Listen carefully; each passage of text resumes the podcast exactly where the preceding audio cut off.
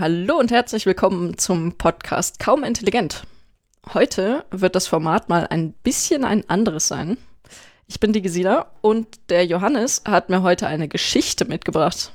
Ich weiß tatsächlich bis jetzt noch überhaupt nicht, ähm, worum es geht, außer dass es um eine Person gehen wird, nämlich Joseph Weizenbaum, den wir schon mal in der Folge erwähnt haben. Und alles andere da wird Johannes euch, beziehungsweise vor allem mich, jetzt erstmal aufklären müssen. Ja, auch Hallo von meiner Seite. Joseph Weizenbaum, du hast es schon richtig ausgesprochen, denn wir haben eine Persönlichkeit, die tatsächlich äh, aus Deutschland kommt. Werde ich auch gleich nochmal was dazu sagen und dann aber auch ausgewandert ist in die USA. Von daher Joseph Weizenbaum finde ich schon sehr cool. Ich glaube auch der Spitzname war Joe, von daher ähm, ein richtig guter Match. Ich, das heißt, ich habe ihn eben auch direkt falsch ausgesprochen. Er ist eigentlich Josef Weizenbaum, oder wie? Tatsächlich, also gebürtig Josef Weizenbaum, ganz genau aus Berlin. Tja, siehst du, jetzt habe ich schon was gelernt. Guck mal, wir sind hier in der ersten Minute und äh, wir haben schon äh, Wissen generiert. Perfekt. Ganz genau. Also ähm, genau, es soll heute um äh, Josef Weizenbaum gehen. Ähm, Gesine hatte auch schon gemeint, den hatten wir schon mal.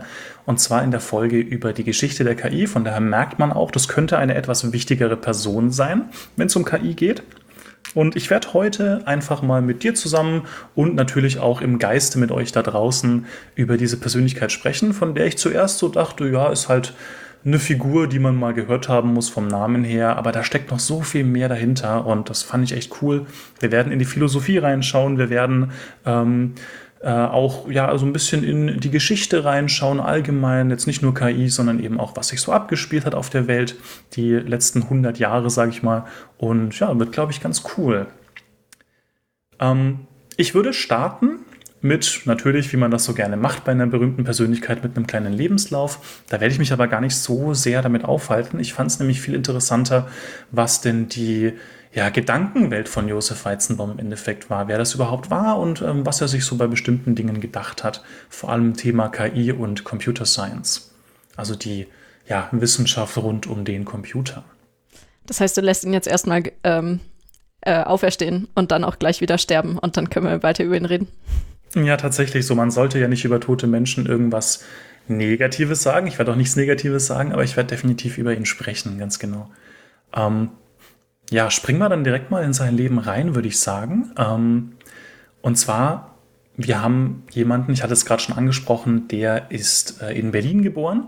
Und ich hatte das überhaupt nicht im Kopf. Ich habe immer nur so, ja, wie soll ich sagen, ich habe ähm, Plakate gesehen bei uns an der Uni, da stand Josef Weizenbaum drauf. Ich dachte halt, ist zwar schon irgendwie ein deutscher Name, Weizenbaum, ähm, also Josef Weizenbaum war auch Jude, ähm, ich habe aber nicht wirklich daran gedacht, dass er aus Deutschland kommt. Ich habe immer so gedacht, ja, ist halt irgendjemand aus den USA oder halt zumindest nicht aus Deutschland. Und dann habe ich ihn irgendwann mal in Interviews sprechen gehört und der Mensch hat einfach eine richtig schöne Berliner Schnauze und das fand ich so cool irgendwie, weil das dann direkt mal so mein Weltbild irgendwie wieder angegriffen hat.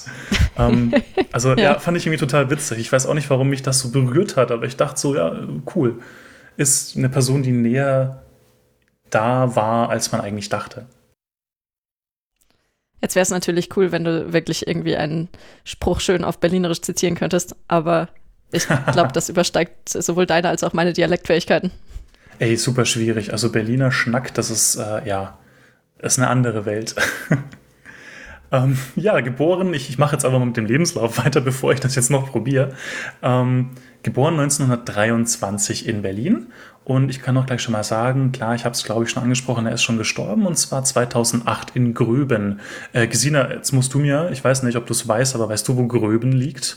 Es Oha. müsste Deutschland sein. aber ich habe also nicht nachgeschaut. Es klingt fällt mir sehr nach Deutschland, ja.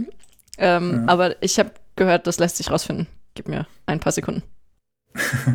genau. Ähm, es sollte, glaube ich, nicht weit von Berlin weg sein, denn er ist nämlich auch wieder ähm, ähm, ja, er ist quasi, ähm, kann ich ja schon vorwegnehmen, er ist ausgewandert in die USA ähm, und er ist dann wieder zurückgekommen und ist dann recht nah wieder an, sein, ähm, ja, an seine Heimat rangekommen.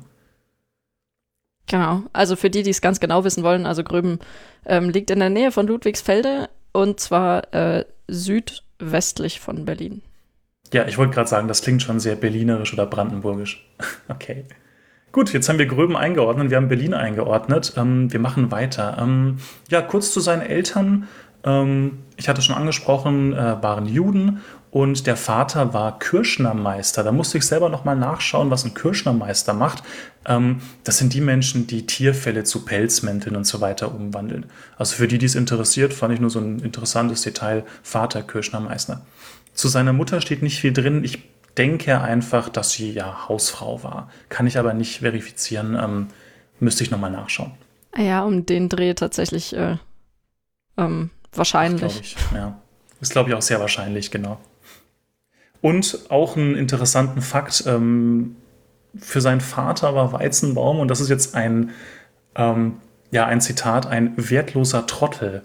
Also man merkt ja schon, da gab es schon ein bisschen raueren Ton. Also ich weiß nicht, was da passiert ist, aber wertloser Trottel, das hört man nicht so gerne als Kind, glaube ich. Das, oh Gott, das kann ich mir so richtig vorstellen. Ich habe nämlich gerade mal nachgeschaut. Oh. Gröben hat laut Wikipedia aktuell 316 Einwohner.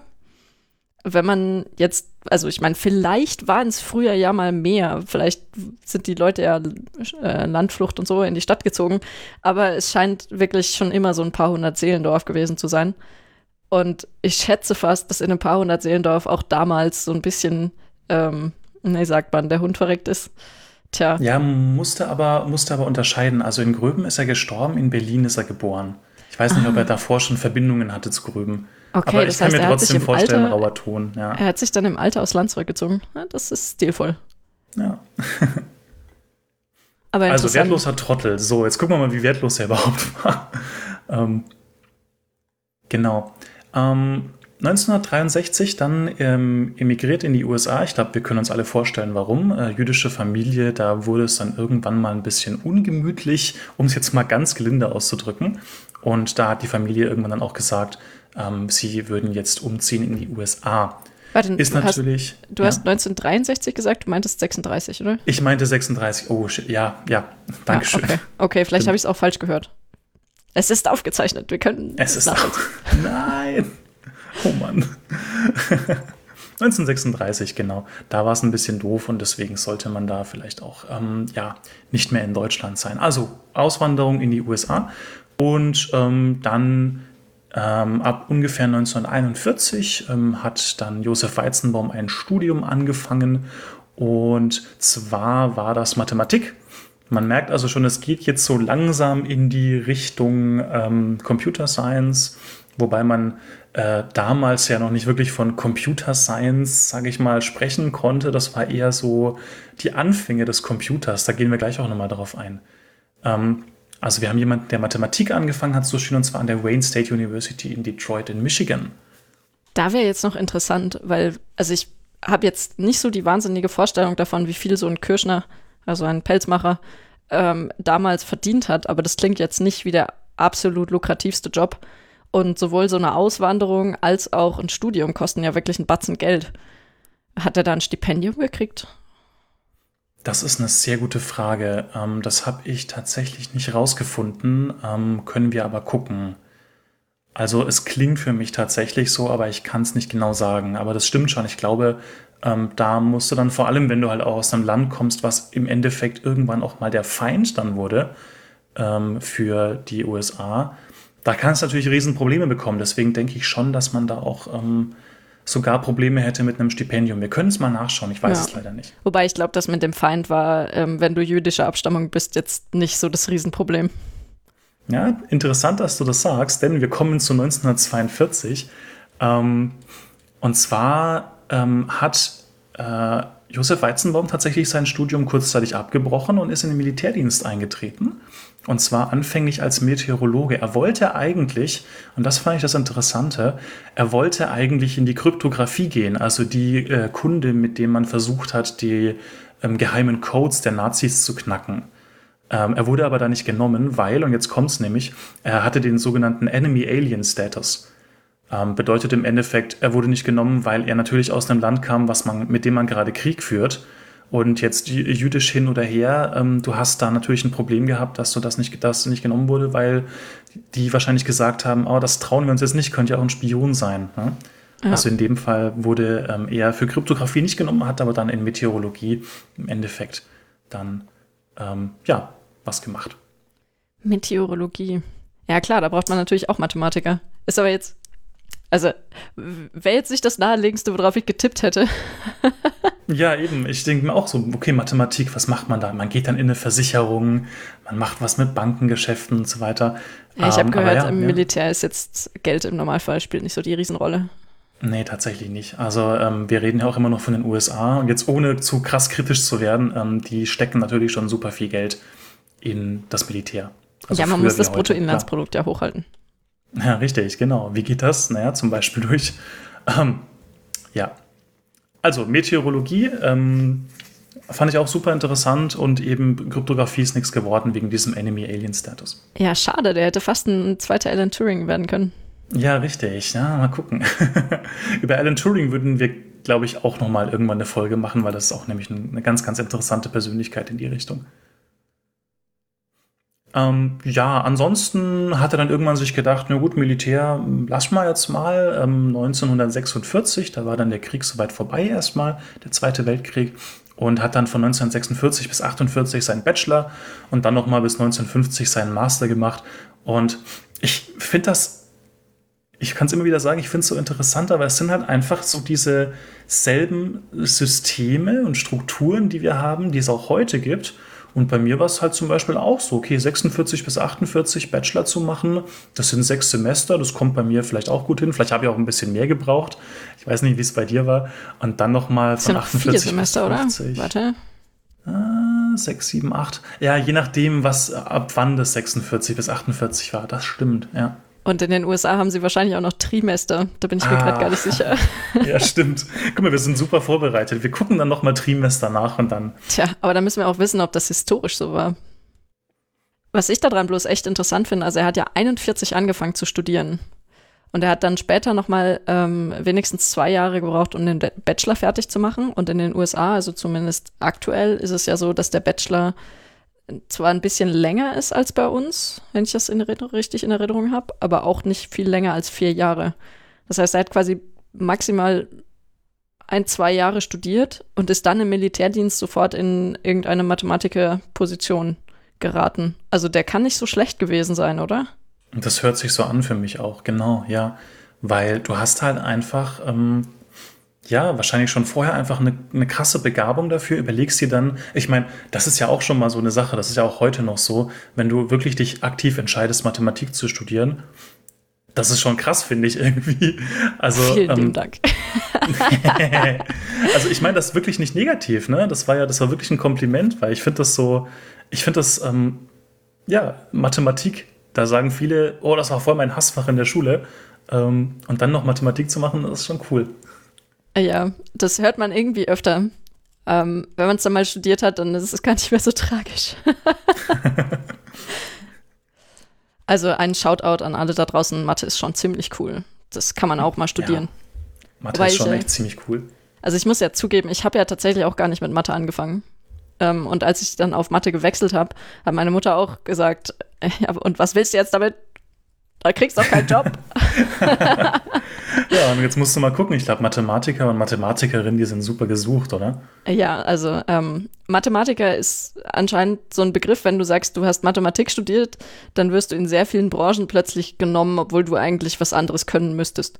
Also so Softwareentwicklung ähm, grast Mathematiker ab. Zumindest jetzt bei mir so im Freundeskreis. Genau, also das ist, äh, weiß ich nicht. Also Mathematik ist kein, keine brotlose Kunst, aber insbesondere ist es meistens nicht das naheliegendste, was man studiert. Also, ähm, also gerade Weizenbaum muss das schon ziemlich geliebt haben.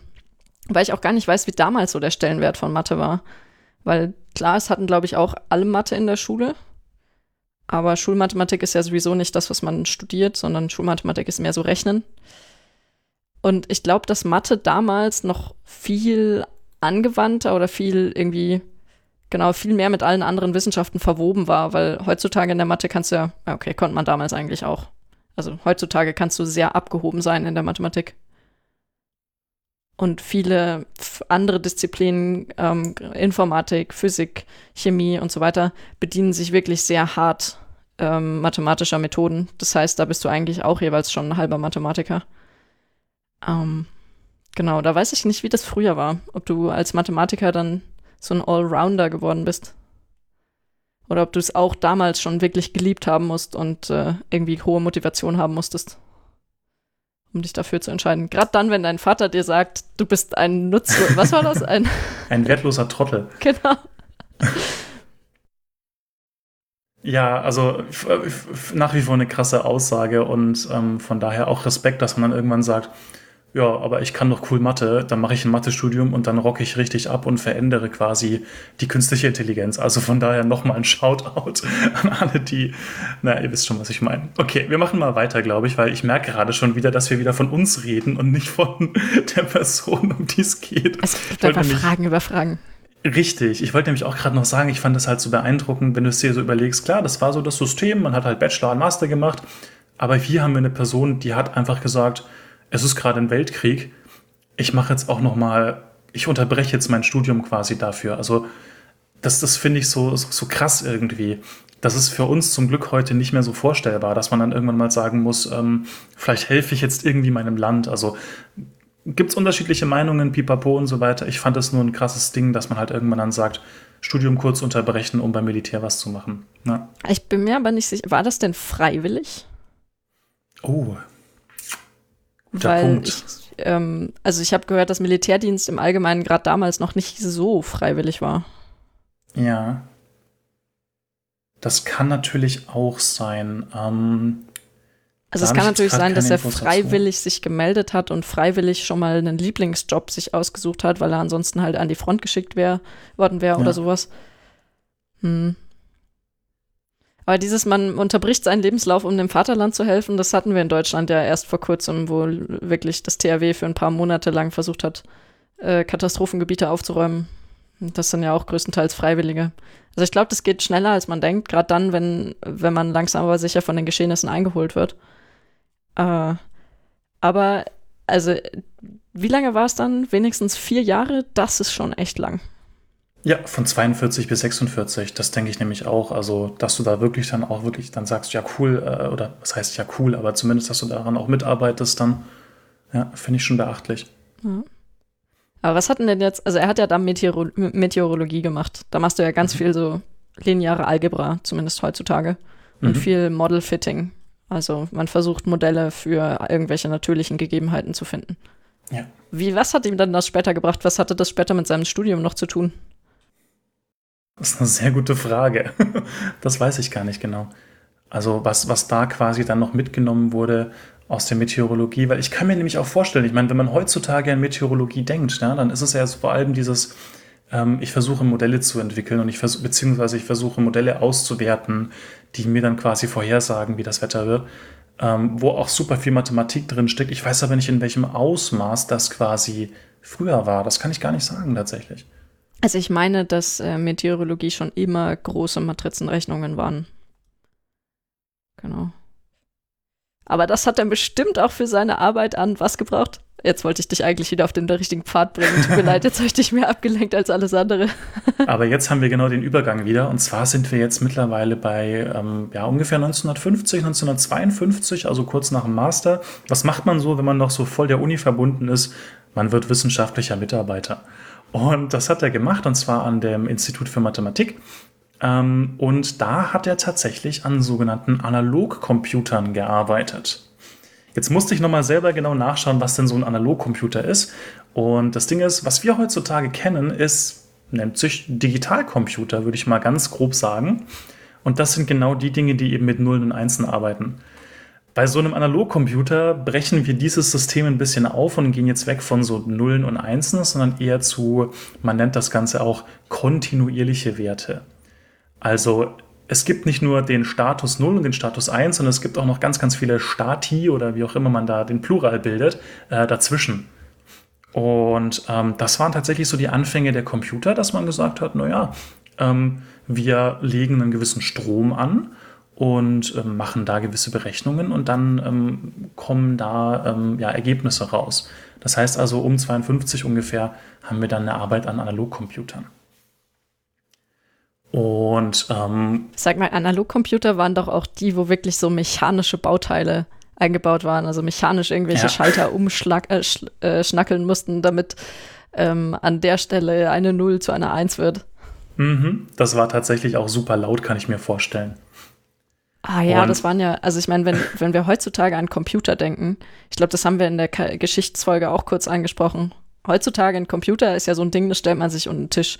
Wenn man einen Gaming-PC haben will, dann ist das vielleicht mal ein Tower, aber jetzt nichts Dramatisches. Und damals waren das ja wirklich Räume, die von ganzen Crews gewartet wurden und wo es auch höllisch laut gewesen sein muss. Mhm. Und da ist auch ein schönes Zitat auch aus einem Film, den ich auch wirklich wärmstens empfehlen kann. Ähm, nennt sich Plug and Pray von, ich glaube, 2010, also zwei Jahre nachdem er gestorben ist. Ähm, da gab es auch ein schönes Zitat, wo er einfach meinte, ja, heutzutage, da geht man halt an den Computer. Und früher ging man halt in den Computer. Das war vollkommen normal. Das war einfach so ein fetter Raum und dann äh, war es halt da laut, aber da wurde berechnet. Das fand ich irgendwie cool. Ich, ich stelle mir das immer so vor, wie heutzutage, wenn du in ein Rechenzentrum reingehst. Also falls jemand so da ähm, äh, irgendwie Bilder im Auge, äh, im, vor dem inneren Auge hat von einem Rechenzentrum, also wirklich so lauter Regalen, in denen Rechner drin hängen oder auch äh, wirklich so Rechencluster mit Supercomputern. Das sind auch einfach lauter Regale, wo einzelne Module drin hängen. Das ist so, stelle ich mir das irgendwie vor. Und ich glaube, so, so ähnlich war das bestimmt auch. Und jetzt muss man sich aber trotzdem einfach mal vorstellen, die, die Größenordnungen. Früher hast du einen fetten Raum gebraucht und ich habe jetzt keine konkreten Zahlen, aber es war vielleicht ungefähr so, kann man sich vorstellen, wie ein super billiger USB-Stick an Speicherplatz. Also ein ganzer Raum war früher halt vielleicht ein paar Megabyte. Das ist noch nicht mal mehr ein billiger USB-Stick heute, das wird einfach gar nicht mehr hergestellt, solche minimalen äh, Speicherkapazitäten. Und heutzutage Rechenzentrum, da bist du im Terabyte-Bereich, vielleicht sogar noch mehr. Ja? Also, Moment ganz in einem Rechenzentrum hat eine einzelne Maschine mehrere. Terabyte, wenn's, ja, wenn du so normale Größen nimmst. Richtig. Ich habe so ein schönes Bild vor Augen, vielleicht können wir das auch in die Shownotes packen, wenn ich es nicht vergesse, ähm, wo eine, ich glaube, 20 Megabyte äh, oder Kilobyte äh, Festplatte von einem äh, großen Karren abgeladen wurde. Also das war wie so ein Blockheizkraftwerk, was man sich heute irgendwie in den Garten stellt. Wow. Also das sind die, das sind die ähm, Größenordnungen, mit denen wir da rechnen. Richtig krass. Äh, wobei Festplatten sind ja immer noch nicht ganz out. Also wenn ich mich richtig erinnere, gibt es immer noch einen Service. Ähm, boah, von welchem Anbieter war das? Ähm, okay, ich weiß es nicht mehr, aber es gab zwischendurch auch mal Anbieter, die, wenn du gesagt hast, ich habe so richtig, richtig, richtig große Datenmengen, dann sind die mit einem LKW voll Festplatten zu dir gefahren. Da konntest du dann dich anstöpseln mit genügend Bandbreite und hast dann auf diesen LKW voller Festplatten deine Daten hochgeladen und der ist dann von A nach B gefahren, weil es schneller geht, als das über Internetleitungen zu machen. Alter, krass. Das erinnert mich, also das ist so krass, ja, das erinnert mich auch gerade so ein bisschen an diese Geschichte, wie war denn das? Da hat jemand, weil er protestieren wollte gegen eine schlechte Internetverbindung, hat er quasi Folgendes gemacht. Er hat einen USB-Stick mit Daten, ähm, einerseits per, oder also quasi er hat eine gewisse Datenmenge einmal mit seinem Internet geschickt und einmal einfach einem Pferdekarren mitgegeben, was quasi ins selbe Dorf gefahren ist, was vielleicht so 20 Kilometer weg war. Und der Pferdekarren war tatsächlich schneller als sein Internet. Oh. Also, mh. Schwierig. Oha, oha. Ja. Okay, ja, das muss in Deutschland gewesen sein. Das war auch in Deutschland, ja. Gut, dass Weizenbaum ausgewandert ist. Richtig. Danke, dass du mich wieder auf den Track hier bringst, denn wir haben noch ein paar mehr Punkte. Ähm ich habe schon gedacht, dass wir uns da wieder verlieren, aber ähm, war wichtig, mal kurz drüber zu reden. Äh, sonst weiß ja keiner, wie es ist, an Analogcomputern zu arbeiten. Richtig, wir waren ja alle dabei. Ja? Wir haben ja auch alle an Analogcomputern gearbeitet. Nein, wir, wir, ich glaube, wir können uns diese Strapazen, die man damals hatte, einfach nicht vorstellen heute mehr.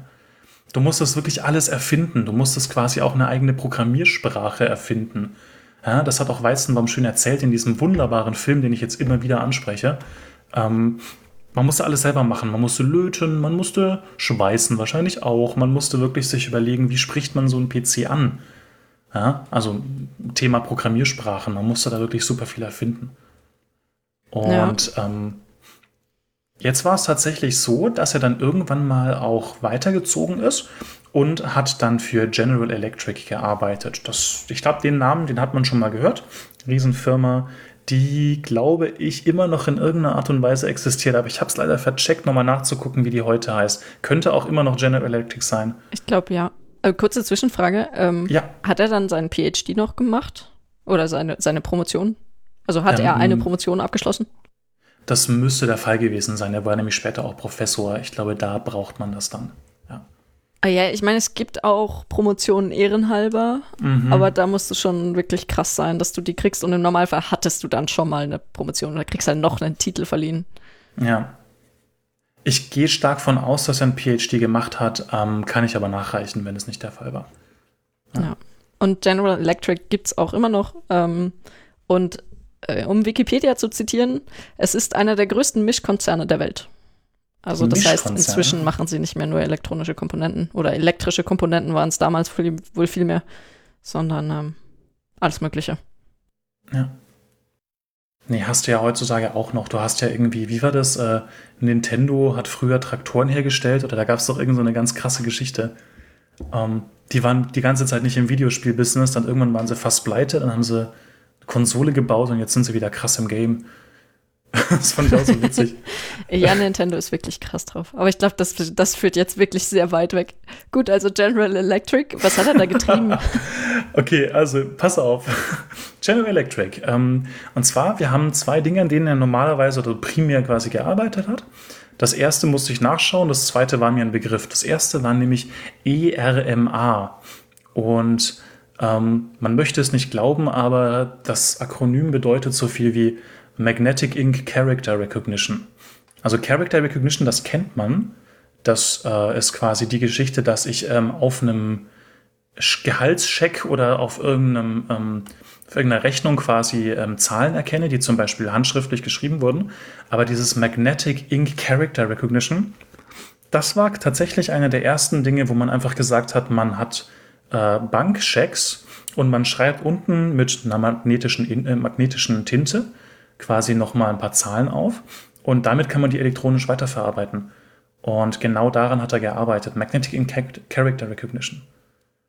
Ach cool, also es war dann auch nicht so, dass man dann, weiß ich nicht, das in, mit Punkten, also irgendwie binär kodiert hat, sondern es war dann wirklich, man hat handschriftlich halt möglichst in Schönschrift so Zahlen draufgeschrieben. Richtig, genau. Und die konnten dann quasi wahrscheinlich mit irgendeinem System, was dann ähm, ja das magnetische Feld ausgelesen hat, konnte man dann tatsächlich sehen, was das für Zahlen waren. Genau. Ah, okay, also die Auswertung wurde immer noch von einem Menschen gemacht. Es war jetzt nicht so, dass man an der Stelle schon irgendeine coole Character Recognition Software dazu hatte. Ähm, kann ich mir nicht vorstellen, weil solche Sachen wie Character Recognition, die gab es ja tatsächlich erst sehr viel später. Also wir hatten hier quasi eine Art gewisse Einlesung von diesen Daten und dann muss natürlich noch mal ein Mensch drüber schauen. Genau. Okay. Dann bin ich gespannt, was Weizenbaum damit später macht, mit dieser Motivation, Character Recognition zu implementieren.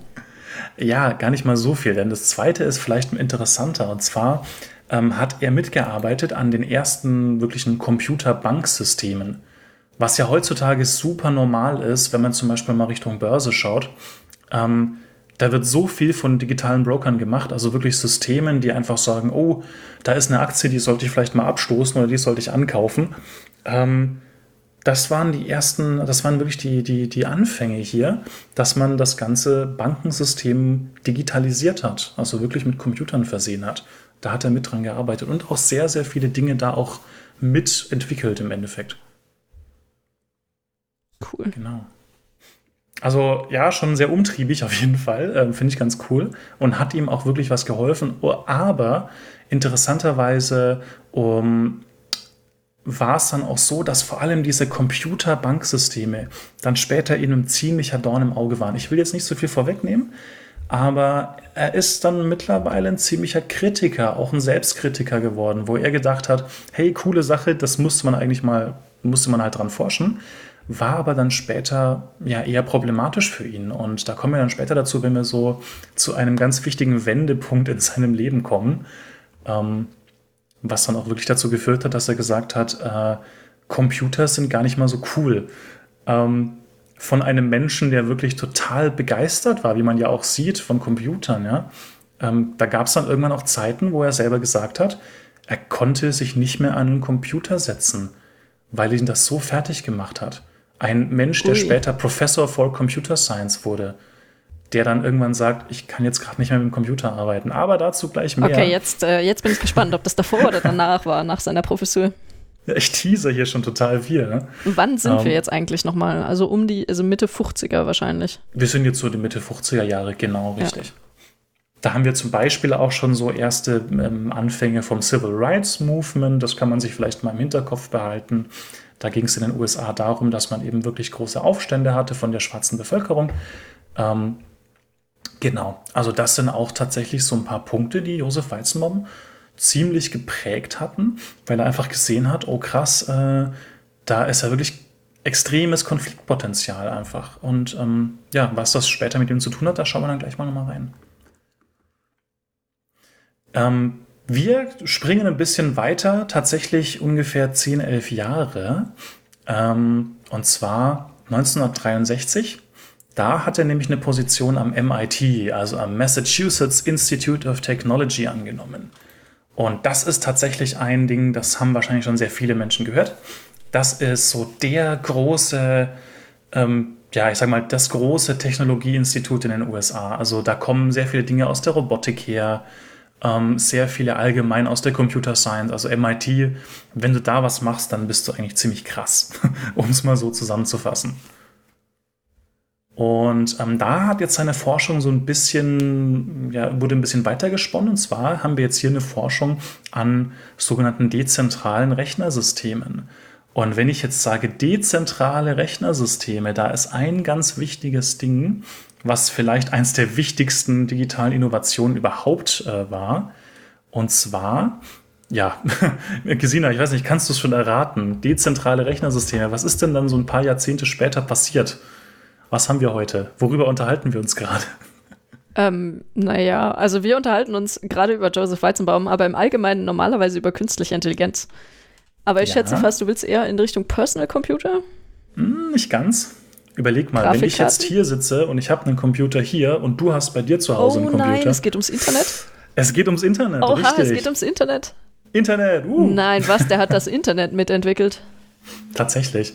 Also oh. zumindest hat er an diesen dezentralen Rechnersystemen geforscht mhm. und sehr viele Ergebnisse von ihm wurden später auch für das sogenannte ARPANET, also den Vorläufer des Internets, genutzt. Ja. Ganz genau. Ach. Fand ich sau spannend, weil das einfach so ein Ding ist. Ja, Internet. Ja, Josef Weizenbaum, Internet, Nice. Das macht ihn echt sehr sympathisch. Ja, ich weiß gar nicht, ähm, vielleicht sollten wir für die, äh, für die Hörer da draußen, die jetzt nicht sich unbedingt mit der Geschichte des Internets befasst haben, noch kurz ähm, sagen, was das jetzt eigentlich hier mit dem MIT zu tun hatte. Also warum jetzt gerade die eigentlich das Internet entwickelt haben und was genau die eigentlich entwickelt haben. Ja, tatsächlich. Äh, willst du kurz was dazu sagen? Äh, ich werde so aus meinem Gedächtnis kratzen, was ich noch so finde. Mhm. Also äh, tatsächlich war die Idee vom Internet ursprünglich, dass man möglichst schnell Forschungsergebnisse zwischen Universitäten teilen kann. Ich weiß gar nicht, ob es da um Messergebnisse ging oder einfach um Text, also E-Mails. Aber die, also das Internet im Sinne von, ich kann von einem Rechner an einen anderen Rechner Informationen übertragen über längere Strecken. Ähm, das wurde am MIT entwickelt, um, ich glaube, entweder innerhalb von Instituten vom MIT oder mit einem anderen Institut sich über eine Leitung zu verbinden. Da müsste ich ja, jetzt also nochmal nachschauen. Da gibt es, glaube ich, auch eine schöne Geschichte, was in der ersten E-Mail, die verschickt wurde, gestanden ist. Ja, das ist so ein bisschen vergleichbar mit den ersten Worten, die per Telefon gesprochen wurden, glaube ich. Wie war das? Ähm, das Pferd frisst keinen Gurkensalat war, glaube ich, der erste Satz, der über das Telefon übertragen wurde. So viel weiß ich noch. Aber bei E-Mail bin ich mir überhaupt nicht sicher. Tatsächlich, genau. Wir sind hier im Internet. Also wir ähm, haben einen Menschen, der ähm, wirklich an den ersten Vorläufern des Internets gearbeitet hat. Und ja, wenn wir schon dabei sind, äh, können wir jetzt gleich sogar noch mal was aufgreifen, was wir auch schon in unserer Folge hatten für die Geschichte der KI. Und da komme ich jetzt auch tatsächlich zu dem ja, ich sag mal, dem größten Wendepunkt im Leben von Josef Weizenbaum, vielleicht außer seiner Hochzeit, aber ähm, wenn wir jetzt mal wissenschaftlich an die Sache rangehen, ähm, dann haben wir hier 1966 und da ging es wirklich darum und daher, also daher kannte ich zum Beispiel Josef Weizenbaum am Anfang. Ähm, das war die Entwicklung des ersten und heute würde man sagen des ersten Chatbots und zwar Eliza. Das hatten wir ja schon mal angesprochen.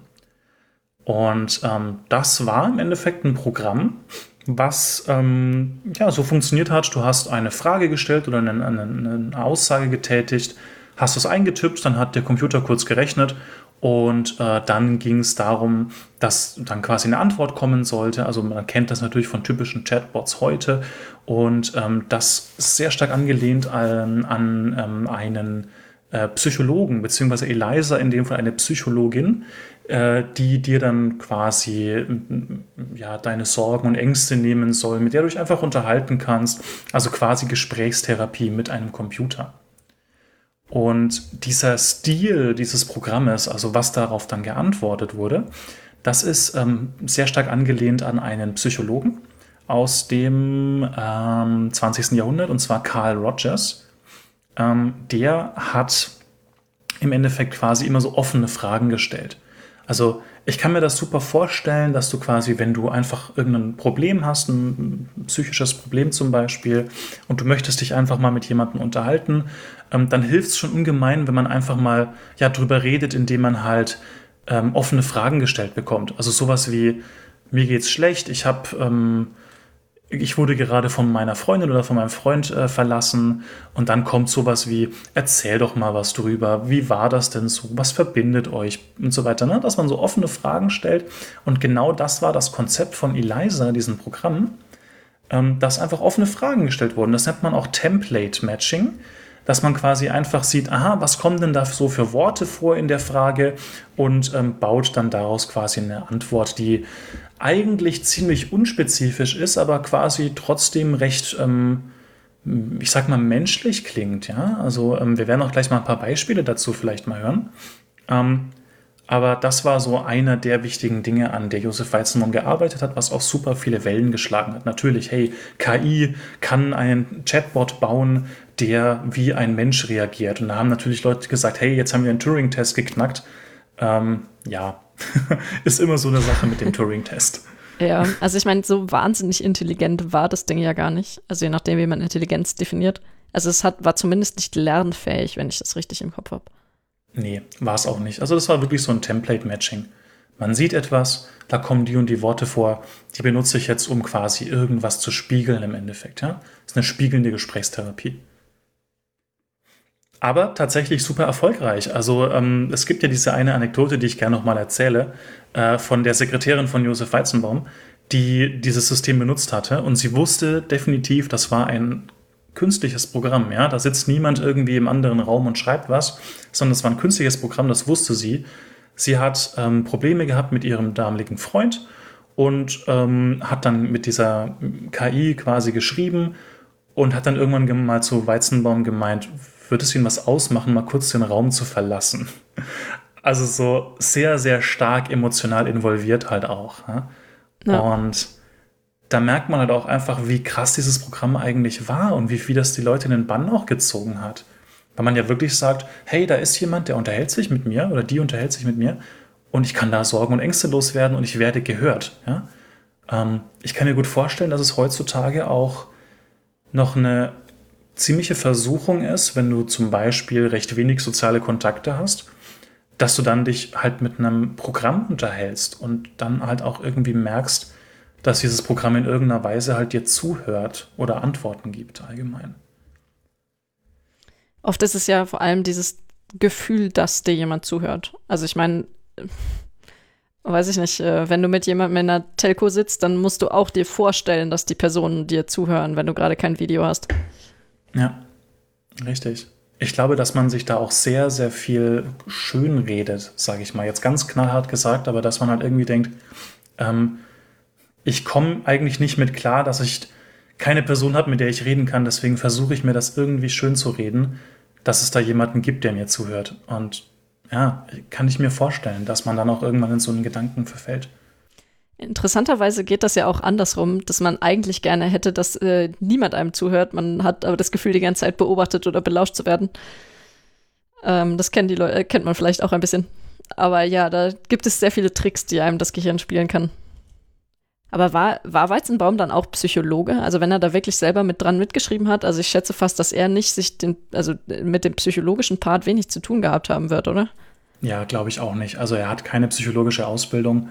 Ähm, er war vor allem der KI-Mensch. Ähm, aber ich bin mir tatsächlich nicht sicher, ob er da auch Forschungskollaborationen hatte mit anderen Leuten aus der Psychologie. Das weiß ich nicht. Aber kann natürlich auch sein, dass man einfach, um dieses Template-Matching quasi dann darzustellen, dass man da gar nicht so eine krasse ähm, Verbindung in die Psychologie braucht, wenn man quasi einfach quasi die Frage widerspiegelt oder eine Aussage spiegelt und die in eine Frage äh, umwandelt. Aber da bin ich leider überfragt, das weiß ich nicht. Ja, also ich glaube, so, so ein, paar, ein paar grundlegende Tricks kann man schon, also kann man sich schon selber erarbeiten. Sowas wie, erzähl mir doch mal, wie es dir geht.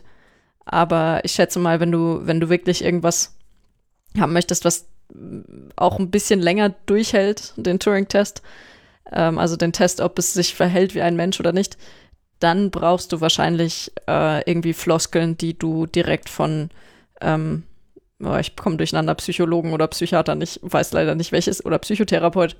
Genau, von demjenigen, bei dem man sich auf die Couch setzt ähm, und Fragen beantwortet. Genau, Fragen von solchen Leuten bräuchte man dann oder Fragen-Templates. Sonst wird es wahrscheinlich schwierig auf Dauer, kann ich mir vorstellen. Aber in der Forschung äh, ist es jetzt nicht so ungewöhnlich, dass es äh, interdisziplinäre Projekte gibt. Und ich glaube, früher sogar noch mehr als heute aber ich bin mir nicht sicher. Also so weit würde ich mich jetzt nicht aus dem Fenster lehnen und das felsenfest zu behaupten. Ja. Wir machen jetzt einfach mal die Probe aufs Exempel, denn ich habe natürlich eine Eliza mitgebracht. Und zwar gibt es die online. Ach, ich packe auch, ich pack auch den äh, Link in die Show Notes. Ähm, ja, ich habe mir einfach mal eine deutsche Eliza geholt, die, äh, geholt, geholt. Und ähm, die ist zwar nicht so krass äh, im Wortschatz, aber ich glaube einfach mal for the sake of wir gucken es uns mal an und gucken mal, was rauskommt, äh, passt das eigentlich ganz gut. Und du möchtest ihr jetzt dein Leid über Bipo klagen? Äh, nee, nicht ganz. ich habe mir das eher so vorgestellt, so von wegen Interaktion, dass du mit ihr sprichst und ich sag dir, was sie sagt. Oh, Wäre das eine Idee? Okay. Ich weiß nicht, ob du, ob du, du irgendwelche krassen Eliza. persönlichen. Ich bin deine Eliza, genau. Ich weiß nicht, ob du so persönliche Probleme ansprechen möchtest. Du kannst ja auch einfach was ausdenken. Ähm, aber ich tippe das gerne ein für dich. Aber weißt du, dann ähm, berichte ich einfach über meine Probleme mit Bipo. Oh ja, das kannst du machen. Bipo, hör mal kurz weg. Would genau. you mind leaving the room, please, Bipo? Also, die echt schöne Idee. Okay, jetzt bin ich gespannt. Jo. Ähm, soll ich dich dann Start. auch Eliza nennen? Äh, ja, nenn mich mal bitte Eliza. Hallo Eliza. Du hör mal, mir ist dem letzt echt was Nerviges passiert. Soll ich das jetzt mal eintippen? Ja, bitte. Okay. Mir ist die, ähm, letztens etwas echt Nerviges passiert. Oh, okay. Eliza antwortet. Wollen Sie andeuten, dass. Punkt, Punkt, Punkt. Jetzt bist du wieder dran. ja, genau, genau. Bipo hat sich total daneben benommen der hat sich demnächst tatsächlich den Müll geschnappt und ihm äh, einfach im Flur verteilt. Oh nein. Okay, ich schreibe mal ähm, einfach nur hin. Bipo hat sich den oder hat den Müll im Flur, meintest du, ne? Genau. Flur verteilt. Okay, wollen wir das Thema wechseln? also ich glaube, wir sehen schon erste Tendenzen, was hier gerade schief geht. Nein, ich will das Thema nicht wechseln. Nein, ich will das Thema nicht. Man hört meine Tastatur wahrscheinlich krass, oder? Ja, ja, ich, also ich würde fast auch die Stellen, wo du es eintipselst. Bin ich mir nicht ja. sicher, wollen wir die rausschneiden? Oder? Ja, also ich, ich finde das Tipseln eigentlich lustig. Ja, dann lassen wir es drin, okay. Na, was also, sagt nein, Eliza? ich will das Thema nicht wechseln. Also Eliza, was, ähm, was ist deine Antwort? Okay. Sollte ich jetzt eigentlich eine weibliche Stimme nachmachen? Ich weiß es nicht. Äh, okay. Nee, das ist, glaube ich, okay. Okay. Kannst dich ja Eliza nennen, egal welche Stimmenlage du hast. Okay, das stimmt, ja. Na gut. Also, er hat den Müll im Flur verteilt. Und dann hat er sich versteckt hat den Müll im Flur verteilt. 20, dann. Ich glaube, dass der Sprachwortschatz jetzt schon an die Grenzen kommt. okay, dann nimm mal sowas wie, das war sehr gemein. Es war sehr gemein.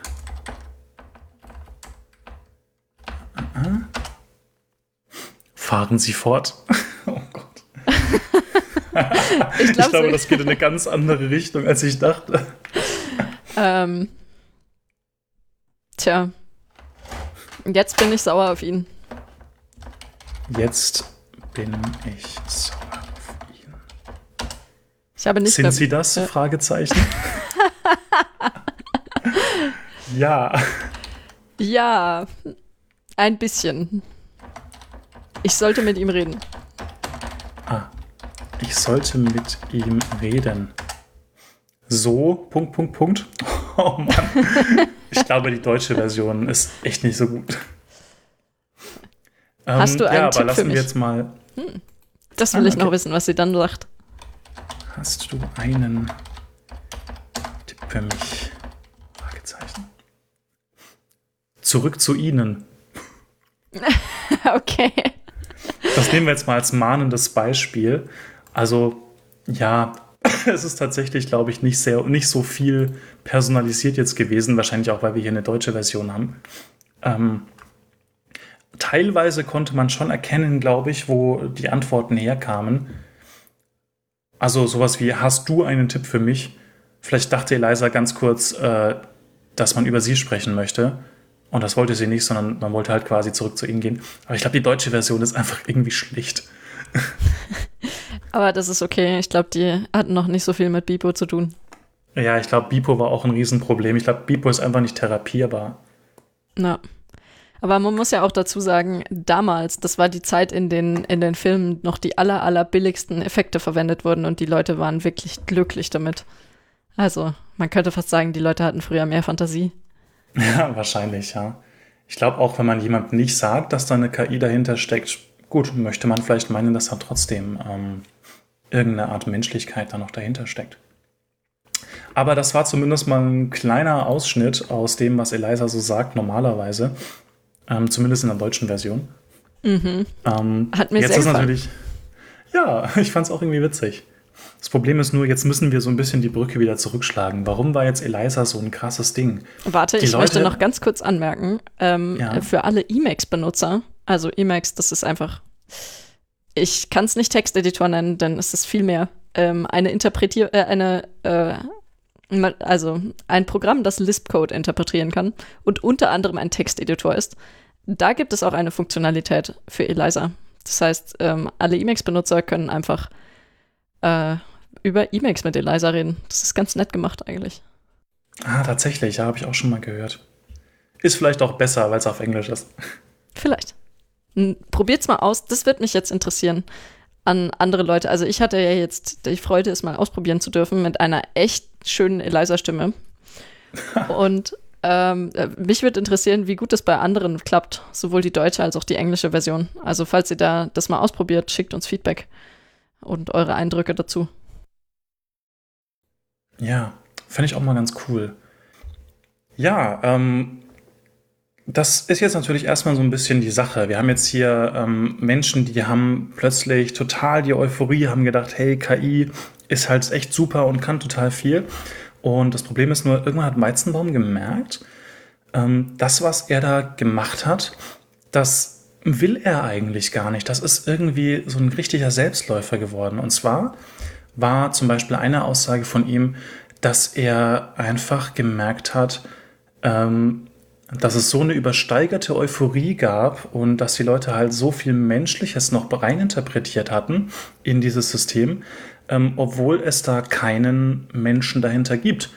Und er hatte zum Beispiel auch mal gesagt, ähm, wenn Leute sich darauf verlassen, dass ähm, es später zum Beispiel, wenn es Roboter gibt, die auch menschenähnlich sind, wenn man diesen Robotern dann solche Fähigkeiten gibt, dann hat man ja keinen Menschen, der da ist. Es gibt auch zum Beispiel, also Roboter haben dann keine Emotionen, sie haben nicht dieses Wissen und diese, diese Kindheitserlebnisse, die, die normale Menschen haben.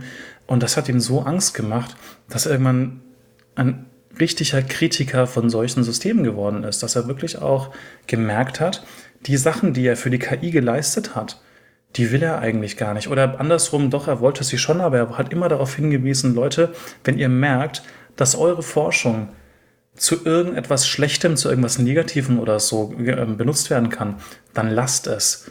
Dann forscht daran nicht mehr. Also wir haben jetzt hier einen Menschen, der unter anderem durch Eliza, unter anderem auch noch durch andere, äh, durch andere ähm, Events in seinem Leben einfach so geprägt war, dass er irgendwann gesagt hat, Leute, ich möchte das nicht mehr machen. Ich möchte nicht mehr propagieren, dass es cool ist, dass, men dass man menschenähnliche Roboter hat, die man so ausstatten kann, dass sie wie Menschen agieren, sondern das, das, wird, das wird zu was ganz Krassem führen und das will er nicht mehr. Und das, das fand ich so interessant einfach, dass durch so einige Events oder so jemand dann so, ja, anders denkt plötzlich, sag ich mal. Ja, so wissenschaftskritisch an der Stelle, also, oder was heißt, ne, nicht Wissenschaft, sondern ähm, äh, Fortschritts, fortschrittskritisch wird. Ja, genau. Also wir haben hier ein paar Dinge. Wir haben zum Beispiel einerseits ähm, den Vietnamkrieg. Das war noch ein bisschen später, das war in den 70ern dann. Ähm, da war er aber auch noch in den USA. Mhm. Und ähm, er hat mal gesagt, er ist prinzipiell nicht gegen ähm, die Idee, dass man quasi militärisch agiert. Er hat ja selber auch zum Beispiel mal, ähm, er war ja auch beim Militär. Ähm, weil es zum Beispiel sein kann, dass man auch bei, zu Verteidigungszwecken oder so Militär braucht. Aber er findet es unglaublich kritisch, dass man an sowas forscht, wie zum Beispiel äh, ja, autonome Waffen, was ja auch ein Riesenthema ist, auch heutzutage und was auch schon früher angefangen hat, tatsächlich im MIT, dass äh, die sehr, sehr stark zusammen mit dem Pentagon gearbeitet haben und auch einfach an autonomen Waffen gearbeitet haben. Und da hat er dann für sich selber gesagt, das kann er nicht mit seinem Gewissen vereinbaren, er möchte da nie dran arbeiten. Und ähm, ja, also das waren einfach so wichtige Dinge, wo er gesagt hat, nee, mache ich nicht. Das ist, das geht nicht in meinen Kopf rein, dass man sowas machen möchte. Ja, sehr löblich. Wäre schön, wenn ja, sich das ja. eigentlich alle äh, zum Vorbild nehmen würden, diese Einstellung. Ja, absolut. Also es gab noch ein paar andere Dinge. Zum Beispiel hat er auch mal irgendwann gesehen, ähm, dass da mit einer unglaublichen Euphorie ähm, darüber berichtet wurde, dass es jetzt anscheinend eine Drohne gibt, die im Endeffekt einfach über einen Fußballplatz äh, geflogen ist und halt mhm. erkannt hat, dass unten, ich glaube, es waren auch Fußballroboter oder so, die quasi ein Fußballspiel gemacht haben, dass diese Drohne analysieren konnte im Endeffekt, wo gehen die Roboter hin, was machen sie als nächstes. Und wow. das war, das hat so ein Typ halt mit so einer Euphorie immer gesagt und gesagt, ey, das ist ja voll cool, da sind wir jetzt in einem neuen Zeitalter. Aber Weizenbaum hat darin nur einen Kriegsschauplatz gesehen mit einer autonomen Drohne, die verfolgen kann, wo man als nächstes hinschießen kann. Wer will, wer will es ihm ja. verübeln? Also das klingt halt auch komplett für mich so, das ist einfach für, es ist immer die Chance, dass man etwas benutzt aus der Forschung, die man betreibt, auch was für was Negatives, was einfach unglaublich negative Einflüsse haben kann. Ja, und gerade in den USA werden ja auch immer noch sehr, sehr viele Forschungsprojekte äh, von militärischen Geldern bezahlt. Also zum Beispiel das DARPA-Projekt zu erklärbarer KI, das wir jetzt schon mehrmals angesprochen haben. Ähm, das ist auch von der äh, US-amerikanischen Defense Agency bezahlt. Ja, voll. Und das heißt, glaube ich, dass in den USA damals, also damals vermutlich sogar noch stärker im Kalten Krieg, einfach die Wissenschaft mit Militär noch viel stärker verknüpft war. Und da finde ich sehr löblich, dass dann jemand gesagt hat, also das geht mir, das geht mir nicht ein. Das muss nicht sein. Es ja, wäre da natürlich noch interessant. Ähm, an der Stelle hat er zu der Zeit noch am MIT gearbeitet. Der hat, glaube ich, recht lange am MIT gearbeitet. Lass mich mal ganz kurz gucken. Ähm, müsste der Fall gewesen sein, aber er hat, glaube ich, explizit nicht an diesen Projekten gearbeitet. Okay.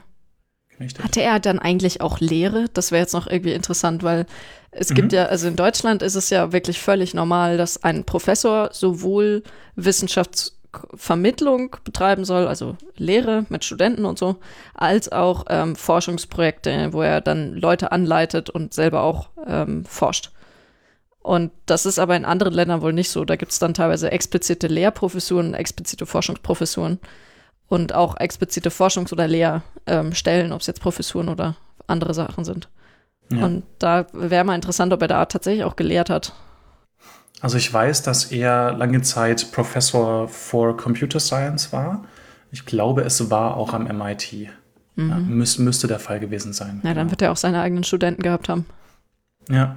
Und er hatte halt, wie gesagt, auch schon in dieser Zeit dann irgendwann gemeint, es gab so Momente, da er konnte einfach nicht mehr mit Computern arbeiten. Und ähm, ich würde vielleicht tatsächlich, ähm, weil das einfach so ein richtig krasser Wendepunkt war, würde ich gerne mal mit dir so ein paar philosophische Ansichten oder auch ja einfach gedankliche Ansichten von Josef Weizenbaum mit dir kurz besprechen wollen und einfach mal kurz drüber diskutieren, weil ich das ja ziemlich interessant fand. Ich habe das mal so ein bisschen aufgeteilt, einmal so als allgemeine Kritik an der ähm, Informationstechnologie, so kann man es vielleicht sagen, oder allgemein Kritik am Computer und das andere quasi die ja, Kritik an der KI oder eben so diese Aussage, dass äh, KI meistens so eine, so eine krass übersteigerte Euphorie hat. Und beim Computer fände ich es ganz, ganz interessant, ähm, weil er hat ja lange Zeit bei dieser General Electric gearbeitet und zwar an so einem Bankensystem. Und eine Aussage von ihm ist, dass der Computer allgemein einfach eine sehr, sehr starke konservative Kraft ist. Was bedeutet das jetzt genau? Das, ähm, ich das frage ich mich jetzt auch. Das ist nämlich das Ding. Ich dachte zuerst so, hey, Computer, konservativ, das stimmt doch gar nicht so voll der Fortschritt. Aber was er quasi sagt ist, na, überlegt mal mal, durch den Computer war es jetzt möglich, plötzlich viel, viel schneller solche Transaktionen zum Beispiel zu berechnen oder zum Beispiel ähm, äh, Aktienkurse oder so weiter zu berechnen. Ähm, und dadurch ist man quasi bei den typischen Strukturen, die normalerweise herrschen, also so zentralisierte Strukturen von Computern geblieben, anstatt quasi das System Bank als Ganzes zu revolutionieren. Ja? Also zum Beispiel anstatt zu sagen, ähm, wir ähm, machen jetzt sowas wie wir dezentralisieren, also wir verteilen zum Beispiel die ähm, Arbeit, mhm. die es gab, ähm, die man zum Beispiel gebraucht hat, um solche Schecks oder so elektronisch zu erfassen, sagt man einfach, wir sind doch eh schon super schnell. Das heißt, wir können das alles in einem Punkt machen. Und das, der Computer steht dann also quasi technologischem Fortschritt oder ich sag mal systemischem Fortschritt eher im, im Wege. Das fand ich einen interessanten Gedankengang. Ja, also die Überlegung kommt mir so vor, als würde er sagen, wenn man bestehende Prozesse oder ein bestehendes, also bestehende Prozesse in einem bestehenden System vereinfacht, dann wird man dazu verleitet, nicht darüber nachzudenken, ob man die Prozesse nicht völlig umschmeißen sollte oder vielleicht abschaffen sollte ähm, oder einfach das System eben ummodellieren sollte. Also quasi, wenn ich einen langen Prozess, mehrere Schritte in einem Prozess habe, dann kann ich mir entweder überlegen, kann ich deinen ganzen Prozess vereinfachen, indem ich einfach andere Schritte nehme, oder ich kann versuchen, diese einzelnen Schritte zu optimieren. Und Computer machen halt letzteres. Da wird dann quasi der Schritt übergangen, dass man sich überlegt, kann ich jetzt meinen Prozess insgesamt vielleicht verbessern? Aber ich bin mir nicht sicher, ob das im Allgemeinen gilt.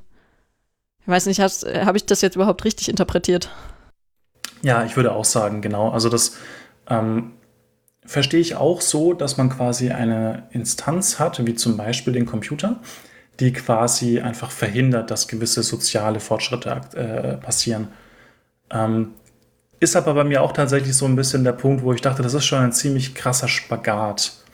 Das kann man, glaube ich, nicht auf viele Sachen anwenden. Zum Beispiel, wenn ich mir jetzt ja. überlege, ähm, Internet, um jetzt mal wieder zum Thema Internet zu kommen. Ähm, ich finde einerseits, Internet ähm, hat sehr viele krasse Fortschritte einfach ähm, be befeuert und zum Beispiel auch soziale Fortschritte. Ich meine zum Beispiel sowas ja. wie der arabische Frühling und so weiter. Das sind alles so Themen, die wurden halt durchs Internet befeuert. Ähm, aber ich kann trotzdem auch sehen und habe ich auch immer wieder jetzt gedacht, in letzter Zeit sogar, ähm, kann auch negative Auswirkungen haben. Und zwar der Gestalt, dass die Leute halt so anonym geworden sind, dass sie so viele bescheuerte Dinge einfach ins Internet stellen und auch wirklich Hassreden. Ich meine, das ist ja kein neues Ding, das ist ja Hassrede im Internet und so weiter, kennt man.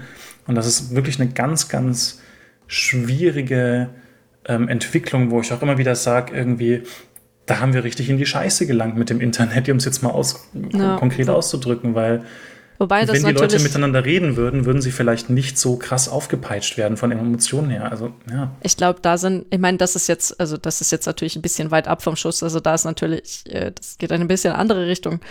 Aber da sind die Probleme vor allem ähm, nicht nur, dass äh, vereinzelte Leute sich, ähm, also weniger Hemmschwellen haben, Blödsinn zu labern, sondern dass auch diejenigen, die Blödsinn labern, leichter bei von mehr Leuten gehört werden.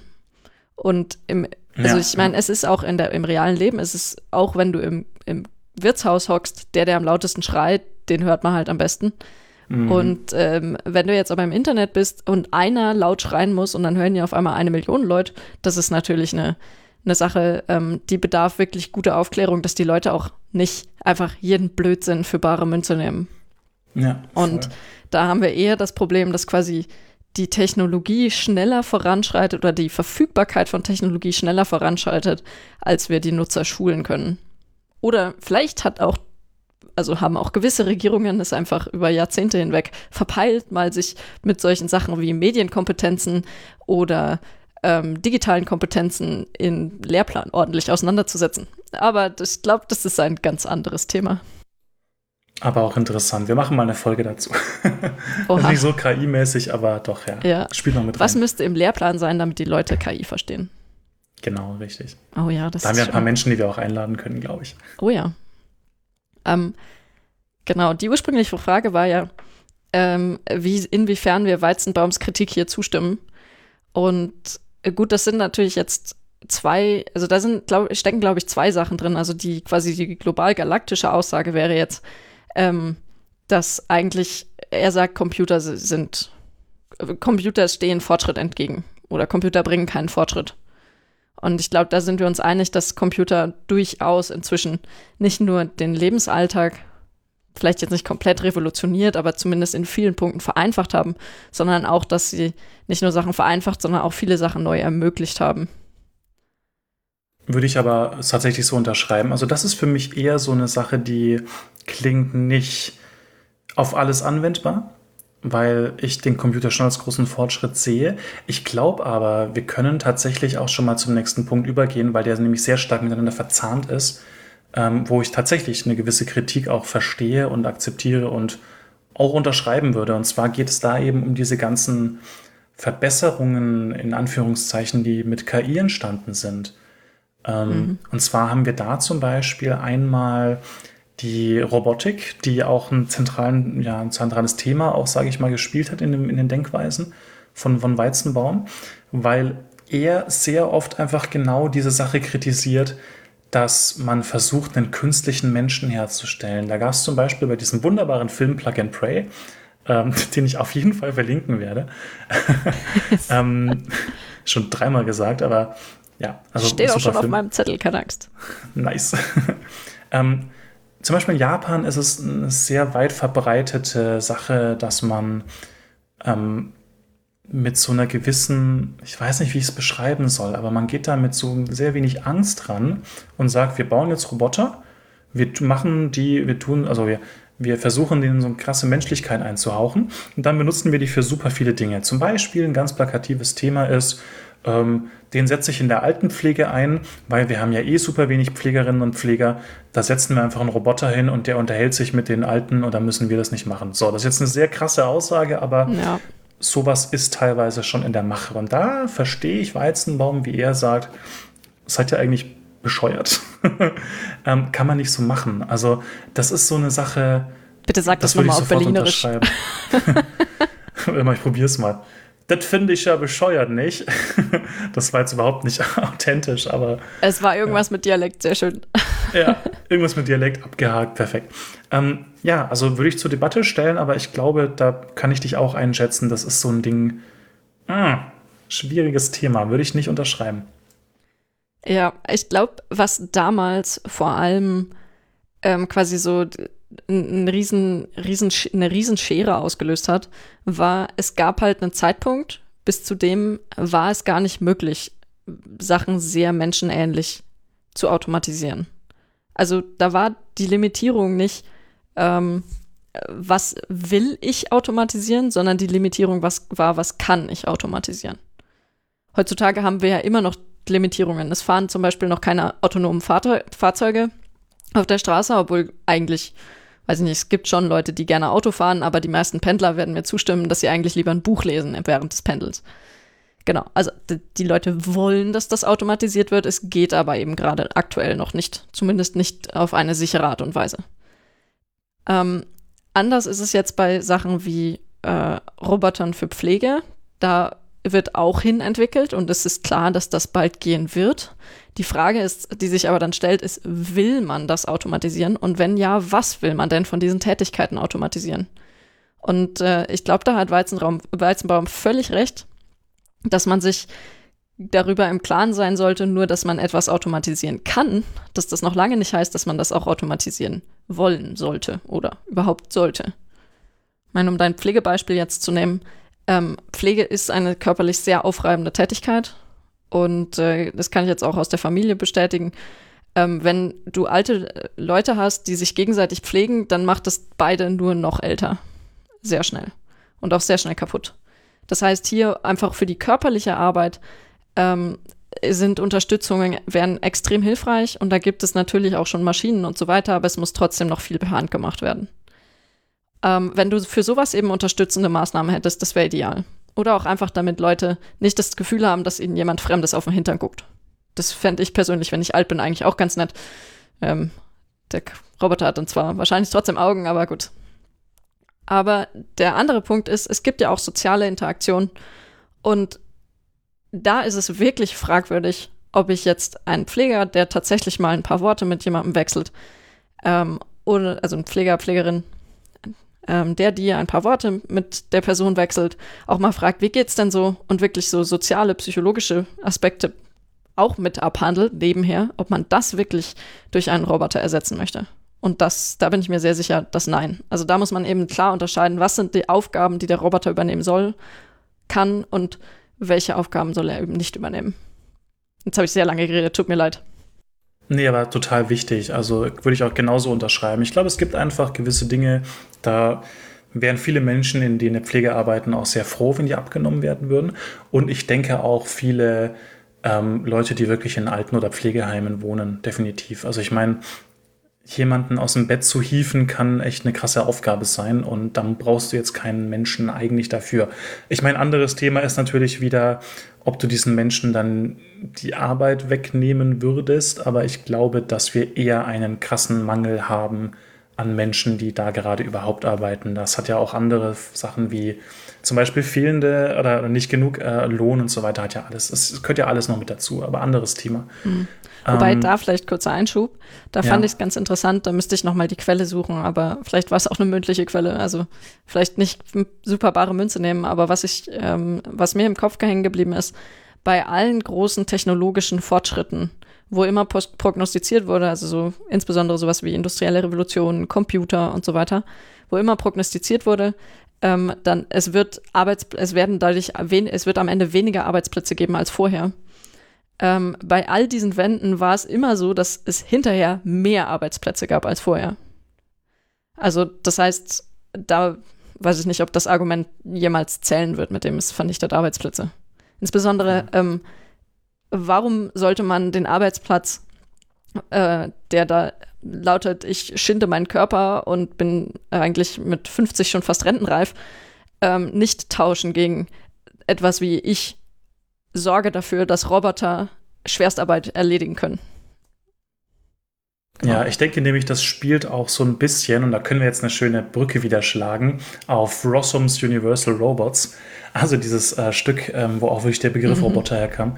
Da war ja genau der Punkt, dass man eben auch gesagt hat, ähm, wir haben so ungeliebte Arbeiten, die man quasi dann von Robotern übernehmen kann, äh, übernehmen lassen kann. Und damit meine ich jetzt nicht so die, also blöd gesagt, die ungeliebte Arbeit, einen alten Menschen zu beschäftigen, sondern damit meine ich vor allem halt so Arbeiten, die halt einfach automatisiert werden können, wo man keine Emotionen braucht, wo man quasi einfach nur körperliche Leistung braucht, sage ich, oder halt gewisse maschinelle Leistung braucht. Ja, ähm, oder auch einfach repetitive Aufgaben. Ja, richtig. Also ich, gut, ich kenne mich da selber absolut nicht aus, aber ich zum Beispiel persönlich mag lange Autofahrten am Steuer selber überhaupt nicht. Ich finde das mega langweilig. Ähm, und ich weiß nicht, ich würde das nicht zu meinem Beruf machen wollen. Deswegen. Ich cruise da lieber mal schön durch die Straßen oder so in der Stadt, mal richtig schön Luft verpesten, aber halt das, wie du gesagt hast, ne? Also jetzt, wenn ich längere Zeit am Steuer wäre, nee, ist dann irgendwann auch nicht mehr schön. Ja, ich wollte vielleicht noch mal ganz kurz zurückkommen äh, zu den Argumenten, dass äh, man quasi Roboter versucht, auch mit Emotionen und so weiter zu bestücken. Und ja, ich glaube, das ist vor allem das Interessante, weil wir haben jetzt hier viel Werbung für Automatisierung gemacht, aber eigentlich ähm, ist, ist das Interessantere ja eher die Punkte, die dagegen sprechen, weil irgendwer wird es eh am Ende implementieren.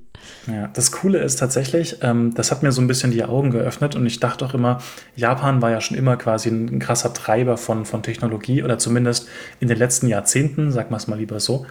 Ähm, warum die so krass auf Robotik und menschenähnliche Robotik gehen.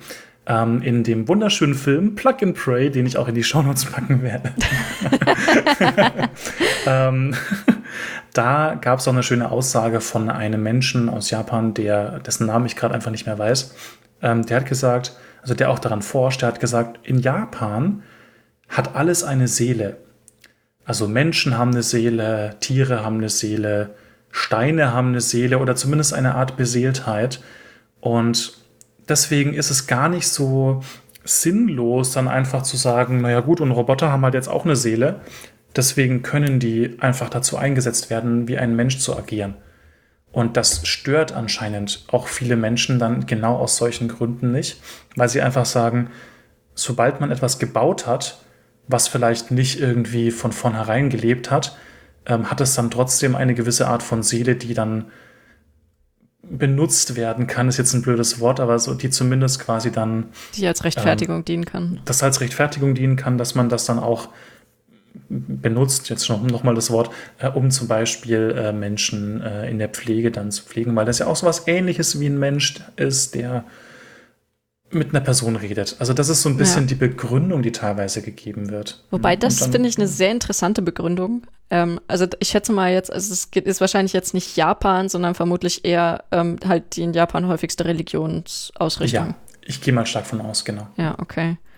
Aber ähm, weil äh, da wird ja ein bisschen vermischt Seele und Geist.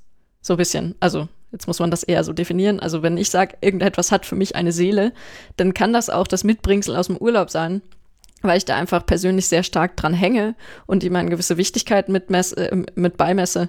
Und weiß nicht, ich würde aber jetzt deswegen nicht au davon ausgehen, dass es ähm, aus intelligenten Gründen äh, mit einer Absicht, ähm, die's, die einen gewissen Hintergrund hat, mir auf den Fuß gefallen ist. Weiß ich nicht. Also das kann man sich dann reinfantasieren, aber für ja. mich ist eine Seele was anderes als ein Geist, der eben, ähm, der symbolisiert eben Verstand und äh, gewisse Absichten, irgendeine Form ja. von Rationalität. Ja, genau. Und ich glaube, dass auch wenn ein Roboter, wenn du einem Roboter eine Seele beimisst, heißt das noch lange nicht, dass du ihn zum Beispiel mit einem Kind verwechseln musst. Also genau, jetzt bei nicht, Bibo zum Beispiel ich meine, der verhält sich zwar manchmal ziemlich dämlich und so und der verhält sich auch putzig wie ein Kind. Ähm, und ich würde ihm jetzt schon eine, also ich würde auch sagen, ich kann mit ihm hängen und er ist dann quasi ein geliebtes Stück von mir oder ein geliebtes Etwas von mir. Aber es ist jetzt nicht so, dass ich ihm einen menschlichen Verstand zusprechen würde. Gerne einen genau, anderen ja. Verstand. Ich meine, einem Hund spreche ich auch keinen menschlichen Verstand zu, sondern da akzeptiere ich, dass es ein Hund, dass der auch einfach mal anders, vielleicht klüger oder dümmer denkt als ein Mensch, aber eben nicht wie ein Mensch. Genau, und ähm, ich würde auch unterschreiben, dass es ähm, absolut legitim ist zu sagen, die Art von in Anführungszeichen Intelligenz, die man einem Roboter beigebracht hat, die muss man nicht vergleichen mit menschlicher Intelligenz. Es kann auch was anderes sein, je nachdem, was halt der Purpose dann, also was der Zweck ist. Ähm, aber es kann ja auch einfach mal eine andere Art von Intelligenz sein. Eine künstliche Intelligenz einfach. Muss ja jetzt nicht mhm. zwangsläufig super, super nahe an einem menschlichen Verstand und einem Geist sein. Ja. Je nachdem, was man halt bezwecken will, quasi im Endeffekt. Ja. Ich glaube, schwierig wird es dann bloß an den Stellen, ähm, wo eben Intelligenz nicht mehr so stark von, von Charakter oder irgendwie, ja, weiß nicht, man das jetzt Seele nennen möchte und zu unterscheiden ist. Also immer dann, wenn es um, um soziale Interaktion geht, passiert ja ganz viel unbewusst. Und ja. ganz viele Annahmen auch, die wir treffen, passieren un unbewusst. Also ich meine, wir hatten eben das mit Eliza.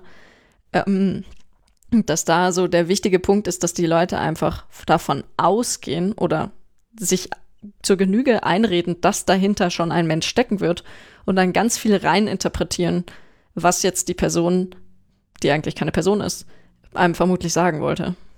Und quasi bei diesen, also diese impliziten Botschaften, die in Kommunikation stecken und die wir aufgrund unserer sozialen Intelligenz hineininterpretieren, ich glaube, das ist das Gefährliche, weil da wird es dann schwierig, wenn jemand mal anfängt, einem Roboter emotionale Aspekte in seine Sprache rein zu interpretieren, dann, ähm, genau, dann wird es schwierig. Dann wird ja, die Unterscheidung voll. zwischen Mensch und Roboter sehr schwierig. Und äh, man verlässt sich auf einmal auf Dinge, die der Roboter bestimmt tun oder denken wird, die er aber eigentlich überhaupt nicht denken kann oder will. Richtig. Und ich finde das halt auch trotzdem einfach noch ein sehr erschreckendes Ding, dass ich mit jemandem spreche, der zum Beispiel auch emotional involviert ist, also ich meine andersrum, ähm, bei Eliza wollte ich jetzt nochmal kurz darauf eingehen, ähm, dass sich Menschen darauf verlassen, dass ihnen geholfen wird, aber da ist niemand, da ist kein Mensch wirklich da, kein Mensch, der Emotionen oder Gedanken hat oder oder auch irgendetwas, das versteht, was du gerade brauchst.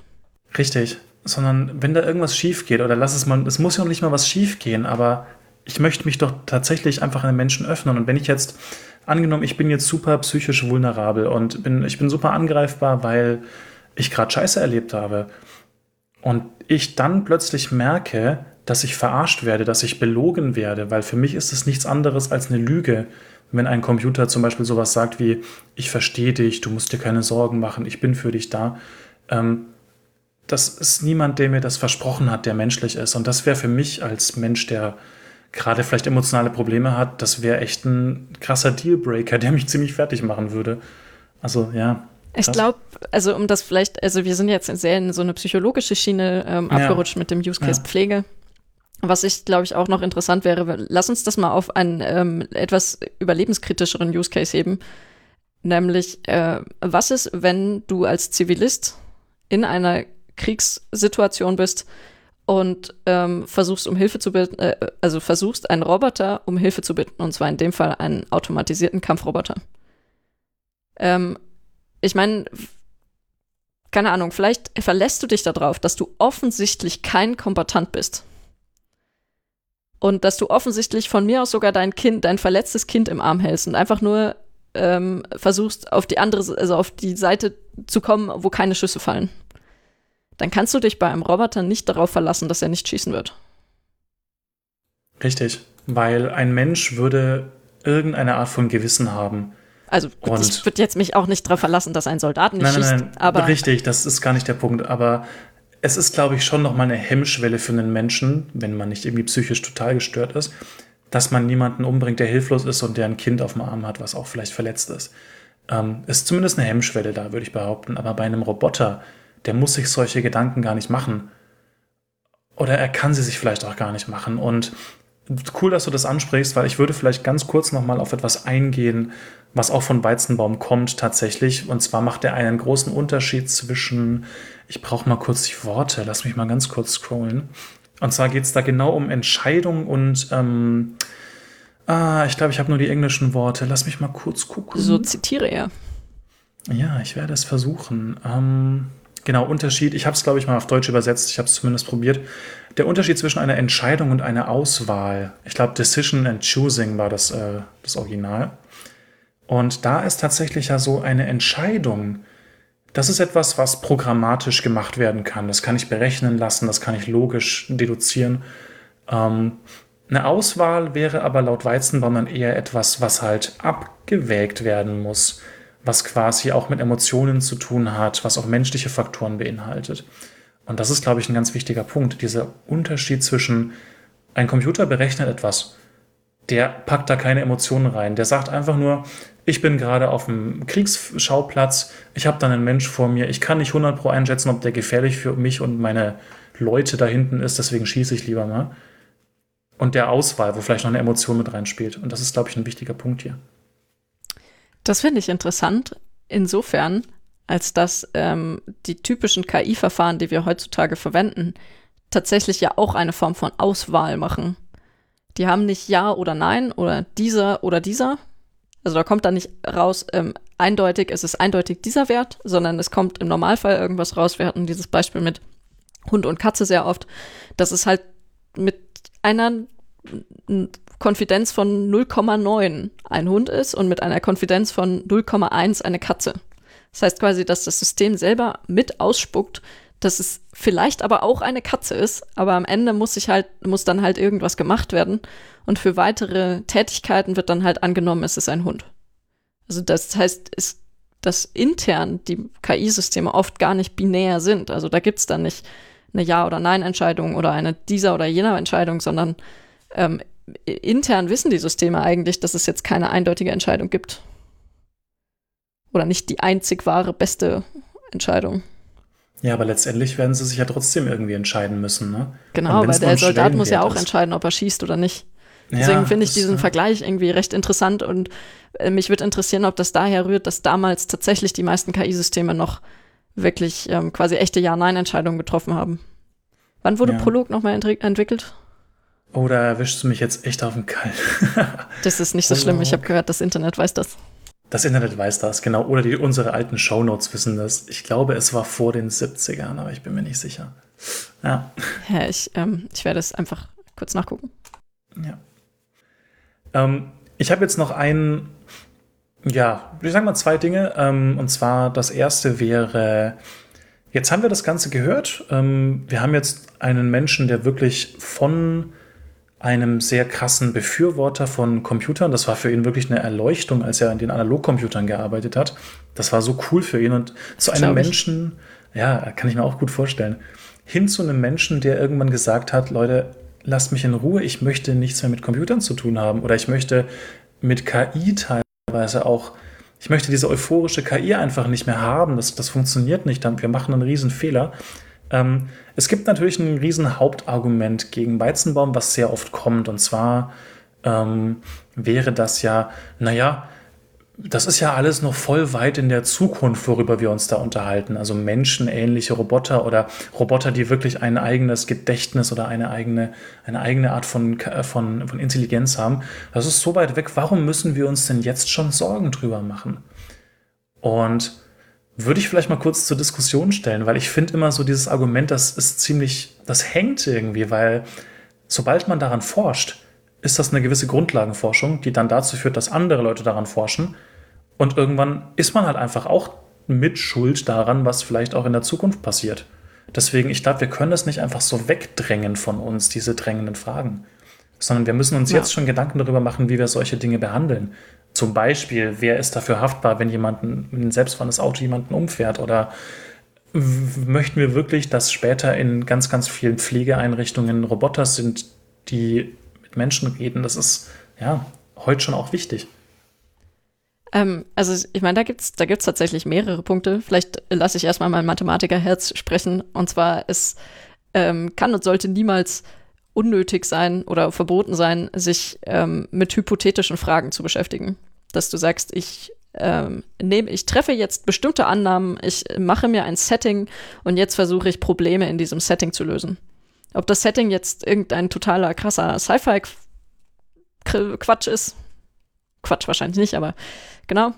Oder ob das jetzt ein ganz konkretes aktuelles Setting ist, ähm, das ist ja eigentlich erstmal egal. Also Fragen stellen ist nicht verboten. Man muss eben sich bloß immer klar darüber sein, was sind meine aktuellen Annahmen und ähm, was müsste denn tatsächlich gegeben sein, damit ich jetzt zum Beispiel diese rechtliche Lösung für ein Problem überhaupt anwenden kann. Genau, das wäre jetzt so mein Mathematikerherz. Fragen stellen ist immer gut. Und Probleme lösen macht immer Spaß. Ja. ähm, ja. Ja, also würde ich tatsächlich auch beipflichten, weil ähm, ich glaube, es ist immer gut, man macht sich natürlich im positiven wie im negativen Gedanken über die Zukunft. Ähm, es gibt eine gute Analogie beziehungsweise eine Antwort auch von Weizenbaum selber. Kann ich mal ganz kurz darauf eingehen? Beziehungsweise es geht zumindest in diese Richtung. Und zwar, er hat natürlich, nachdem er ähm, als ja, Kritiker von solchen Technologien quasi auch anerkannt war, ähm, hat er dann auch viele Zuschriften bekommen von zum Beispiel Doktorandinnen, Doktoranden. Die haben ihn gefragt, wie erkenne ich denn eigentlich, ob ich an einem Projekt arbeiten sollte, was potenziell eben negative Auswirkungen hat. Ja? Ähm, und wo man halt einfach noch nicht einschätzen kann, ob es in der Zukunft vielleicht negative Auswirkungen haben kann, hat er gesagt, überleg dir einfach folgendes Szenario.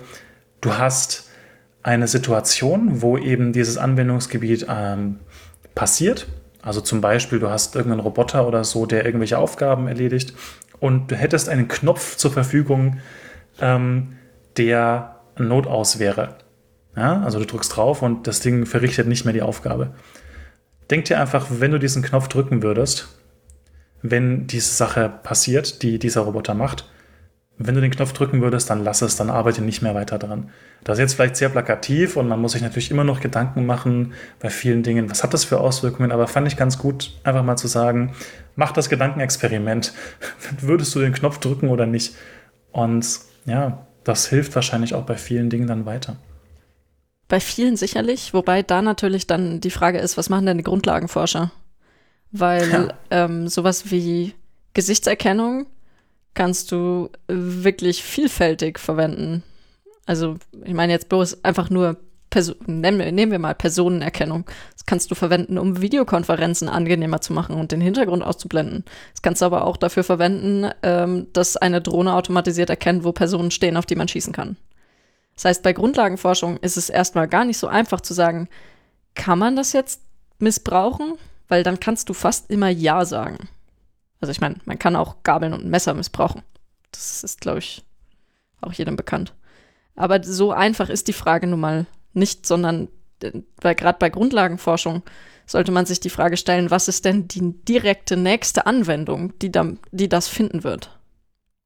Also ist es so, dass ich jetzt ein Nivelliersystem für einen Panzer baue und hinterher sich jemand Gedanken macht, hey, kann die Deutsche Bahn das nicht brauchen, damit die Züge schneller fahren können, weil sie in den Kurven sich neigen? Ähm, dann sollte ich mich vielleicht fragen, okay, will ich wirklich ein Nivelliersystem für einen Panzer entwickeln? Und da sollte die Antwort hoffentlich klar Nein sein, dass man sich eben nicht mit Militärtechnik unbedingt auseinandersetzen möchte. Ähm, genau, sondern wenn jetzt die Bahn kommt und fragt, baust du mir ein Nivelliersystem, dann machst du das, dann wird vermutlich das Militär am Ende kommen und sagen, hey, wir kaufen das auch. Ja, okay. Da hätte man dann vermutlich am Anfang erstmal nicht dran gedacht. Das ist vielleicht ein blödes Beispiel. Ähm, genau.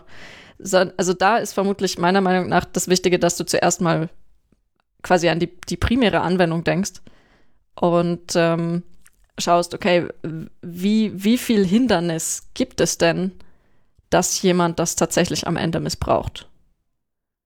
Also äh, ist die Anwendung, die ich einfach umsetzen kann, eine gute Anwendung oder die Anwendungen, die ich damit einfach ermöglichen kann, sind das in Anführungszeichen gute Anwendungen oder fällt mir da sofort irgendwas ein, wie bei biometrischer Gesichtserkennung, dass ich damit ähm, großflächig äh, Leute überwachen kann? Dann sollte ich mir vielleicht Gedanken machen, äh, braucht es das wirklich? Ja, und du hast ja auch immer teilweise, also hast auch bei vielen Technologien hast du immer super positive und super negative Aspekte. Internet zum Beispiel hatten wir ja vorhin schon. Hey, wir können jetzt ähm, helfen, dass Staaten sich besser organisieren, um Diktaturen loszuwerden oder um äh, Katastrophen besser, also das, um die Katastrophenhilfe besser zu organisieren. Oder du hast eben Leute, die, keine Ahnung, das Darknet für illegale Sachen ausnutzen, Kinderpornografie und was weiß ich nicht, ja. äh, oder Hassreden im Netz haben. Du hast ja immer einfach positive und negative Auswirkungen. Und dann musst du, glaube ich, wirklich, und das ist eine krasse Aufgabe, schon vorhersehen, was wird passieren und gleichzeitig abwägen, überwiegen die positiven den negativen Auswirkungen. Und das ist, glaube ich, wirklich eine krasse Sache. Ja, und, und andererseits da, hast du ja trotzdem genau. dann immer noch, ähm, du kannst es nicht absehen meistens. Es gibt ja diesen schönen Spruch, der auch bei Google Scholar, einer der größten Suchmaschinen für äh, Forschungsarbeiten ist, äh, auf den Schultern von Riesen. Also das, was du machst, fügt ja nur noch einen weiteren Baustein hinzu und versucht so dieses unbekannte Land, was jetzt noch vor uns ist, in der Forschung quasi etwas, äh, da, da ein bisschen mehr Licht reinzubringen.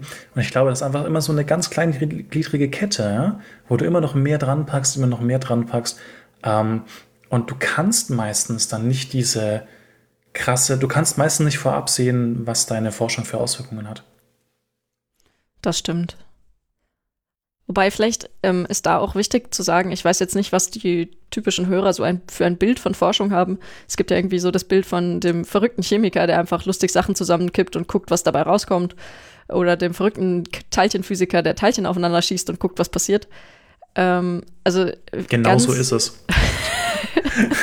dem verrückten Informatiker, der irgendwelche Knöpfe drückt, dann kommt was raus. Genau. Ja, ähm, also ich will jetzt nicht bestreiten, dass es nicht öfter auch mal so ist. Aber die meisten Forschungsprojekte haben wirklich ein ganz, ganz konkret, also haben ein einigermaßen konkretes Ziel und auch eine gewisse Vorstellung davon, was man jetzt damit eigentlich anfangen kann. Weil irgendwer muss das tatsächlich auch bezahlen. Und selbst wenn es der Staat bezahlt, die wollen meistens auch eine Begründung hören, warum du glaubst, dass das jemand, äh, dass das für jemanden nützlich sein könnte. Genau.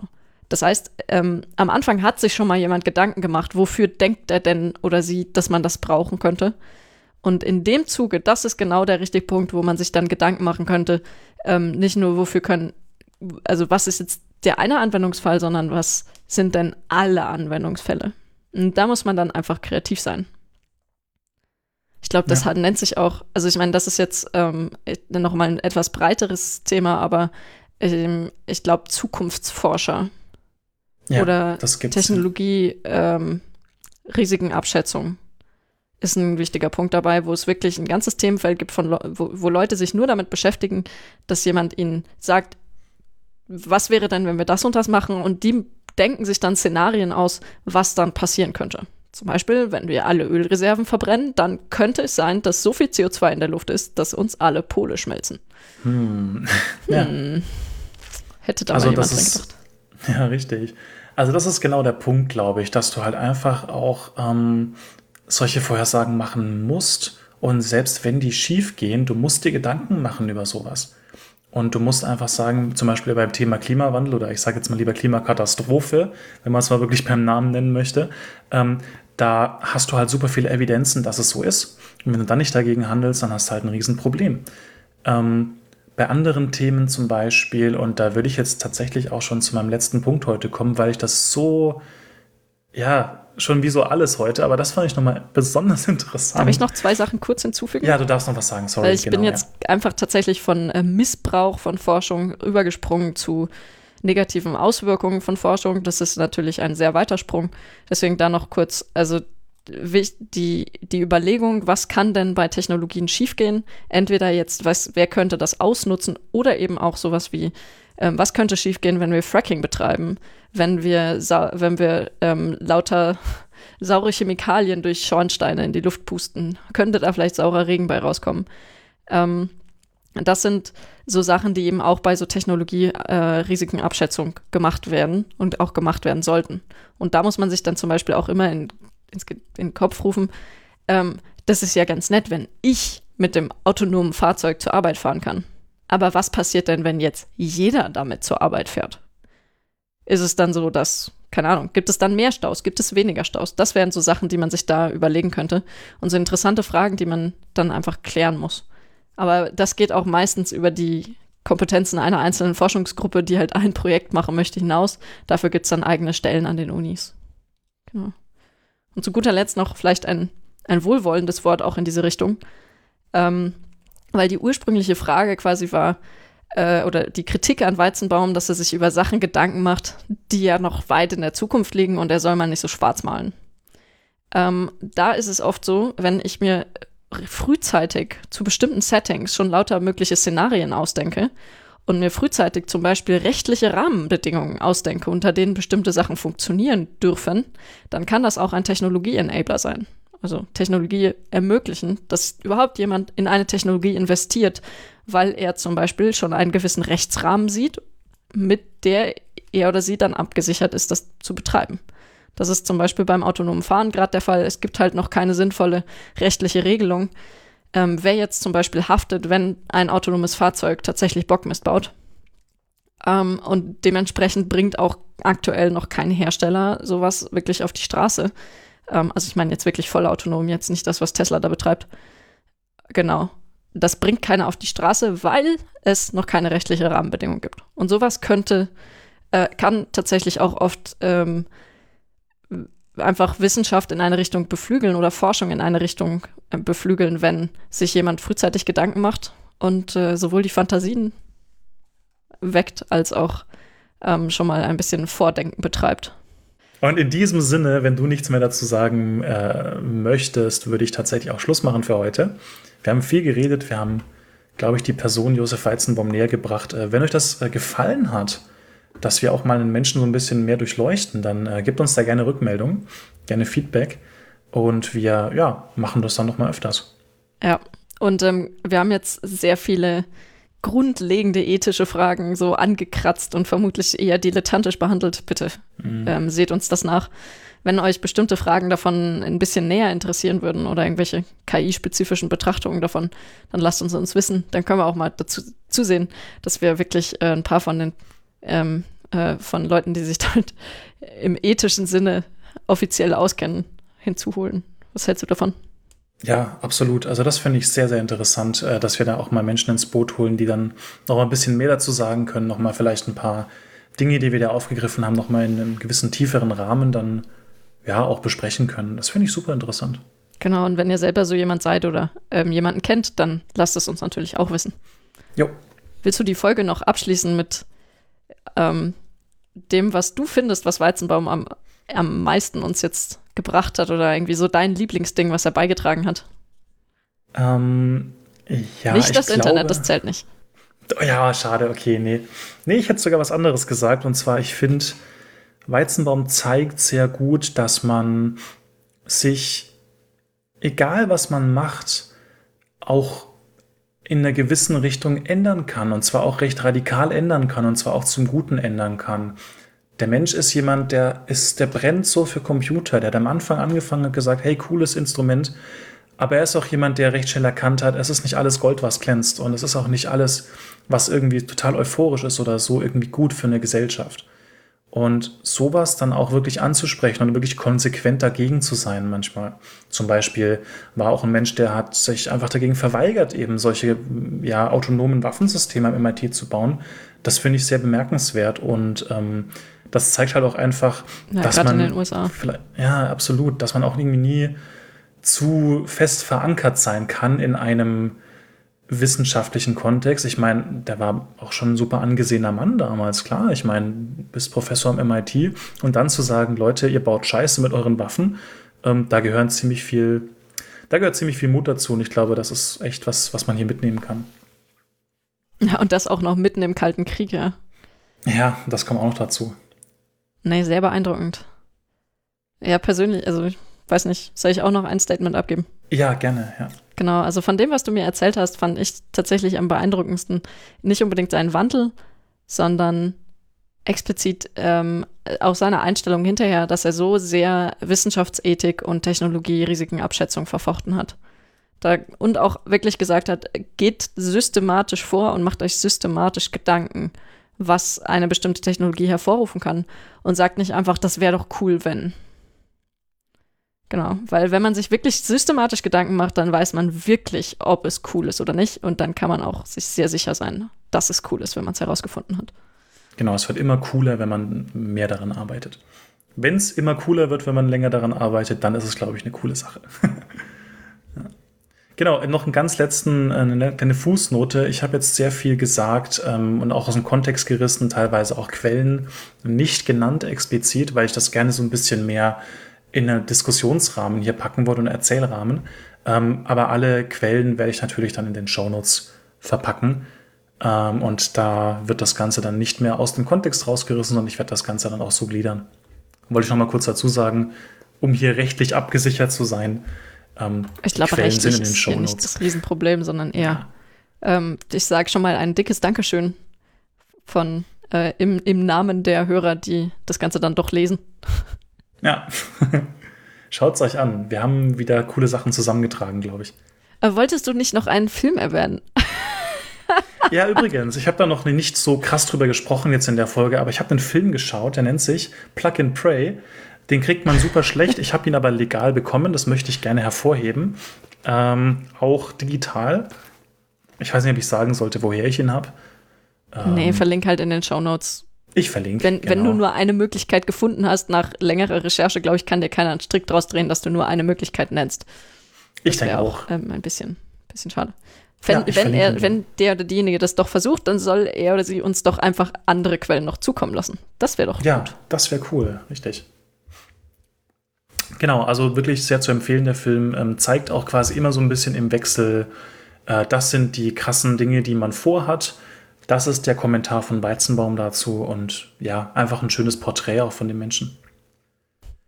Jetzt habe ich so lange vom Ende abgelenkt. Ähm, ich weiß nicht, das Format wollen wir da. genau, tschüss. so, ab hier könnten wir es theoretisch jetzt abschneiden. Nee, ähm, ich wollte nur fragen, willst, wollen wir noch was zum Format sagen? Weil das war ja jetzt mehr so ein Bonusformat. Ja, ähm, absolut. Also das war tatsächlich jetzt so ein Format, was jetzt ein bisschen außerhalb von den Hauptfolgen ist. Also bei den Hauptfolgen hatten wir bisher ja immer sowas wie eine zentrale Leitfrage. Ähm, das war jetzt tatsächlich eher sowas wie, wir möchten einen Menschen vorstellen. Was wir uns auch schon überlegt haben, ist, wir möchten über Filme sprechen, die in die Richtung KI gehen. Oder wir möchten popkulturelle Anspielungen zum Beispiel auch mal mehr erklären. Ähm, das würde dann eher in diesen Bonusfolgen kommen, ganz genau. Falls ihr da Wünsche habt, rührt euch. Ja, ganz genau. Ich Dann sage ich nochmal vielen cutten. lieben Dank. ja, äh, Dankeschön. Und ähm, cool, äh, dass, äh, ja, dass du da so ein bisschen zugehört hast und dass auch ähm, die Diskussion, die fand ich auch super interessant und dass ich, du äh, einfach abgeschaltet jetzt, hast mittendrin. Nein, Quatsch. Ich, ich, ähm, ich gucke jetzt nicht auf die Redeanteile. Ich befürchte, sie, sie fallen nicht zu meinen Gunsten aus. Ach, äh, alles cool. Also ich meine, darum geht es ja, dass man auch einfach mal ein bisschen Hintergrundwissen gibt. Nächstes Mal kommst du mit selbstfahrenden Autos und dann bin ich wieder die meiste Zeit still und, und, und, und habe einfach einen offenen Mund wahrscheinlich. Was Aber versprich nicht zu viel, ich muss doch erstmal meine Doktorarbeit unter Dach und Fach kriegen. Also, die Gesina, die wird morgen gleich anfangen. Nein, pst. Okay, 3, 2, 1, Schluss. Wir machen jetzt Schluss. Wir bedanken uns fürs Zuhören und empfehlt uns weiter wie immer kaumintelligent.de, also kaum-intelligent.de. Wir sind auf Instagram und Twitter und ich werde jetzt Bipo natürlich wieder in die Ladestation stecken und äh, ihm vielleicht noch eine gute Nacht Weizenbaum-Geschichte erzählen. Na dann, gute Nacht, Bipo. Gute Nacht, Bipo, und gute Nacht da draußen. Oder wo auch immer ihr seid. Wahrscheinlich hört ihr es gerade morgens. Dann äh, habt noch einen produktiven Tag. Wo und wann ihr seid. Tschüss. Genau. Tschüss. Freut euch jetzt auf die Highlights aus dieser Podcast-Folge. Gekürt vom Schadenfreude-Modul von Bipo. Bipo. Okay, ähm, ja, ich glaube von meinem äh, Ausschlag, das klingt immer so blöd, aber ich glaube, das passt ganz gut. Ähm, Dein Ausschlag sieht gut aus. Ja, kommt wieder in die Outtakes. Ich merk's schon. aber das hat man schon mal drin. Das wird langsam langweilig. Ich weiß es nicht. Ich glaube, ach doch, Stimmt, das ist schon. Äh, das Ding ist, ich habe in den Outtakes, glaube ich, dann teilweise nicht mehr verstanden, was daran lustig ist, weil ich den Wortwitz nicht mehr gepeilt habe. Aber einfach trotzdem mal reingenommen. Perfekt. Genau. Heute äh, geht es in unserem Podcast, dem kaum intelligenten Podcast, ähm, für, okay, für euch. Äh, okay, ich fange nochmal von vorne an. Ja, ich hätte jetzt was gesagt. Der kaum Outtakes, hallo. ich hätte fast gesagt, dem kaum intelligenten Podcast für kaum intelligente Menschen, aber das Ey, das ähm, sage ich auch irgendwann nochmal. Das wird auch irgendwann der Running Gag kommen. Nein, okay, ja, mal schon. Von kaum Intelligenten für kaum Intelligente. Der kaum intelligente Podcast. Nein, wir haben uns gar nicht verquatscht. Also, ich kann den Film echt empfehlen. Das war jetzt nicht nur so daher geredet, weil der halt Ach, echt da wäre ich jetzt nicht drauf gekommen, dass du diesen Film empfehlen kannst. Fuck and Pray. Hey, kennt ihr den schon? Ja. Perfekt. Das ist, das muss in die Show, äh, in die Outtakes. ist okay.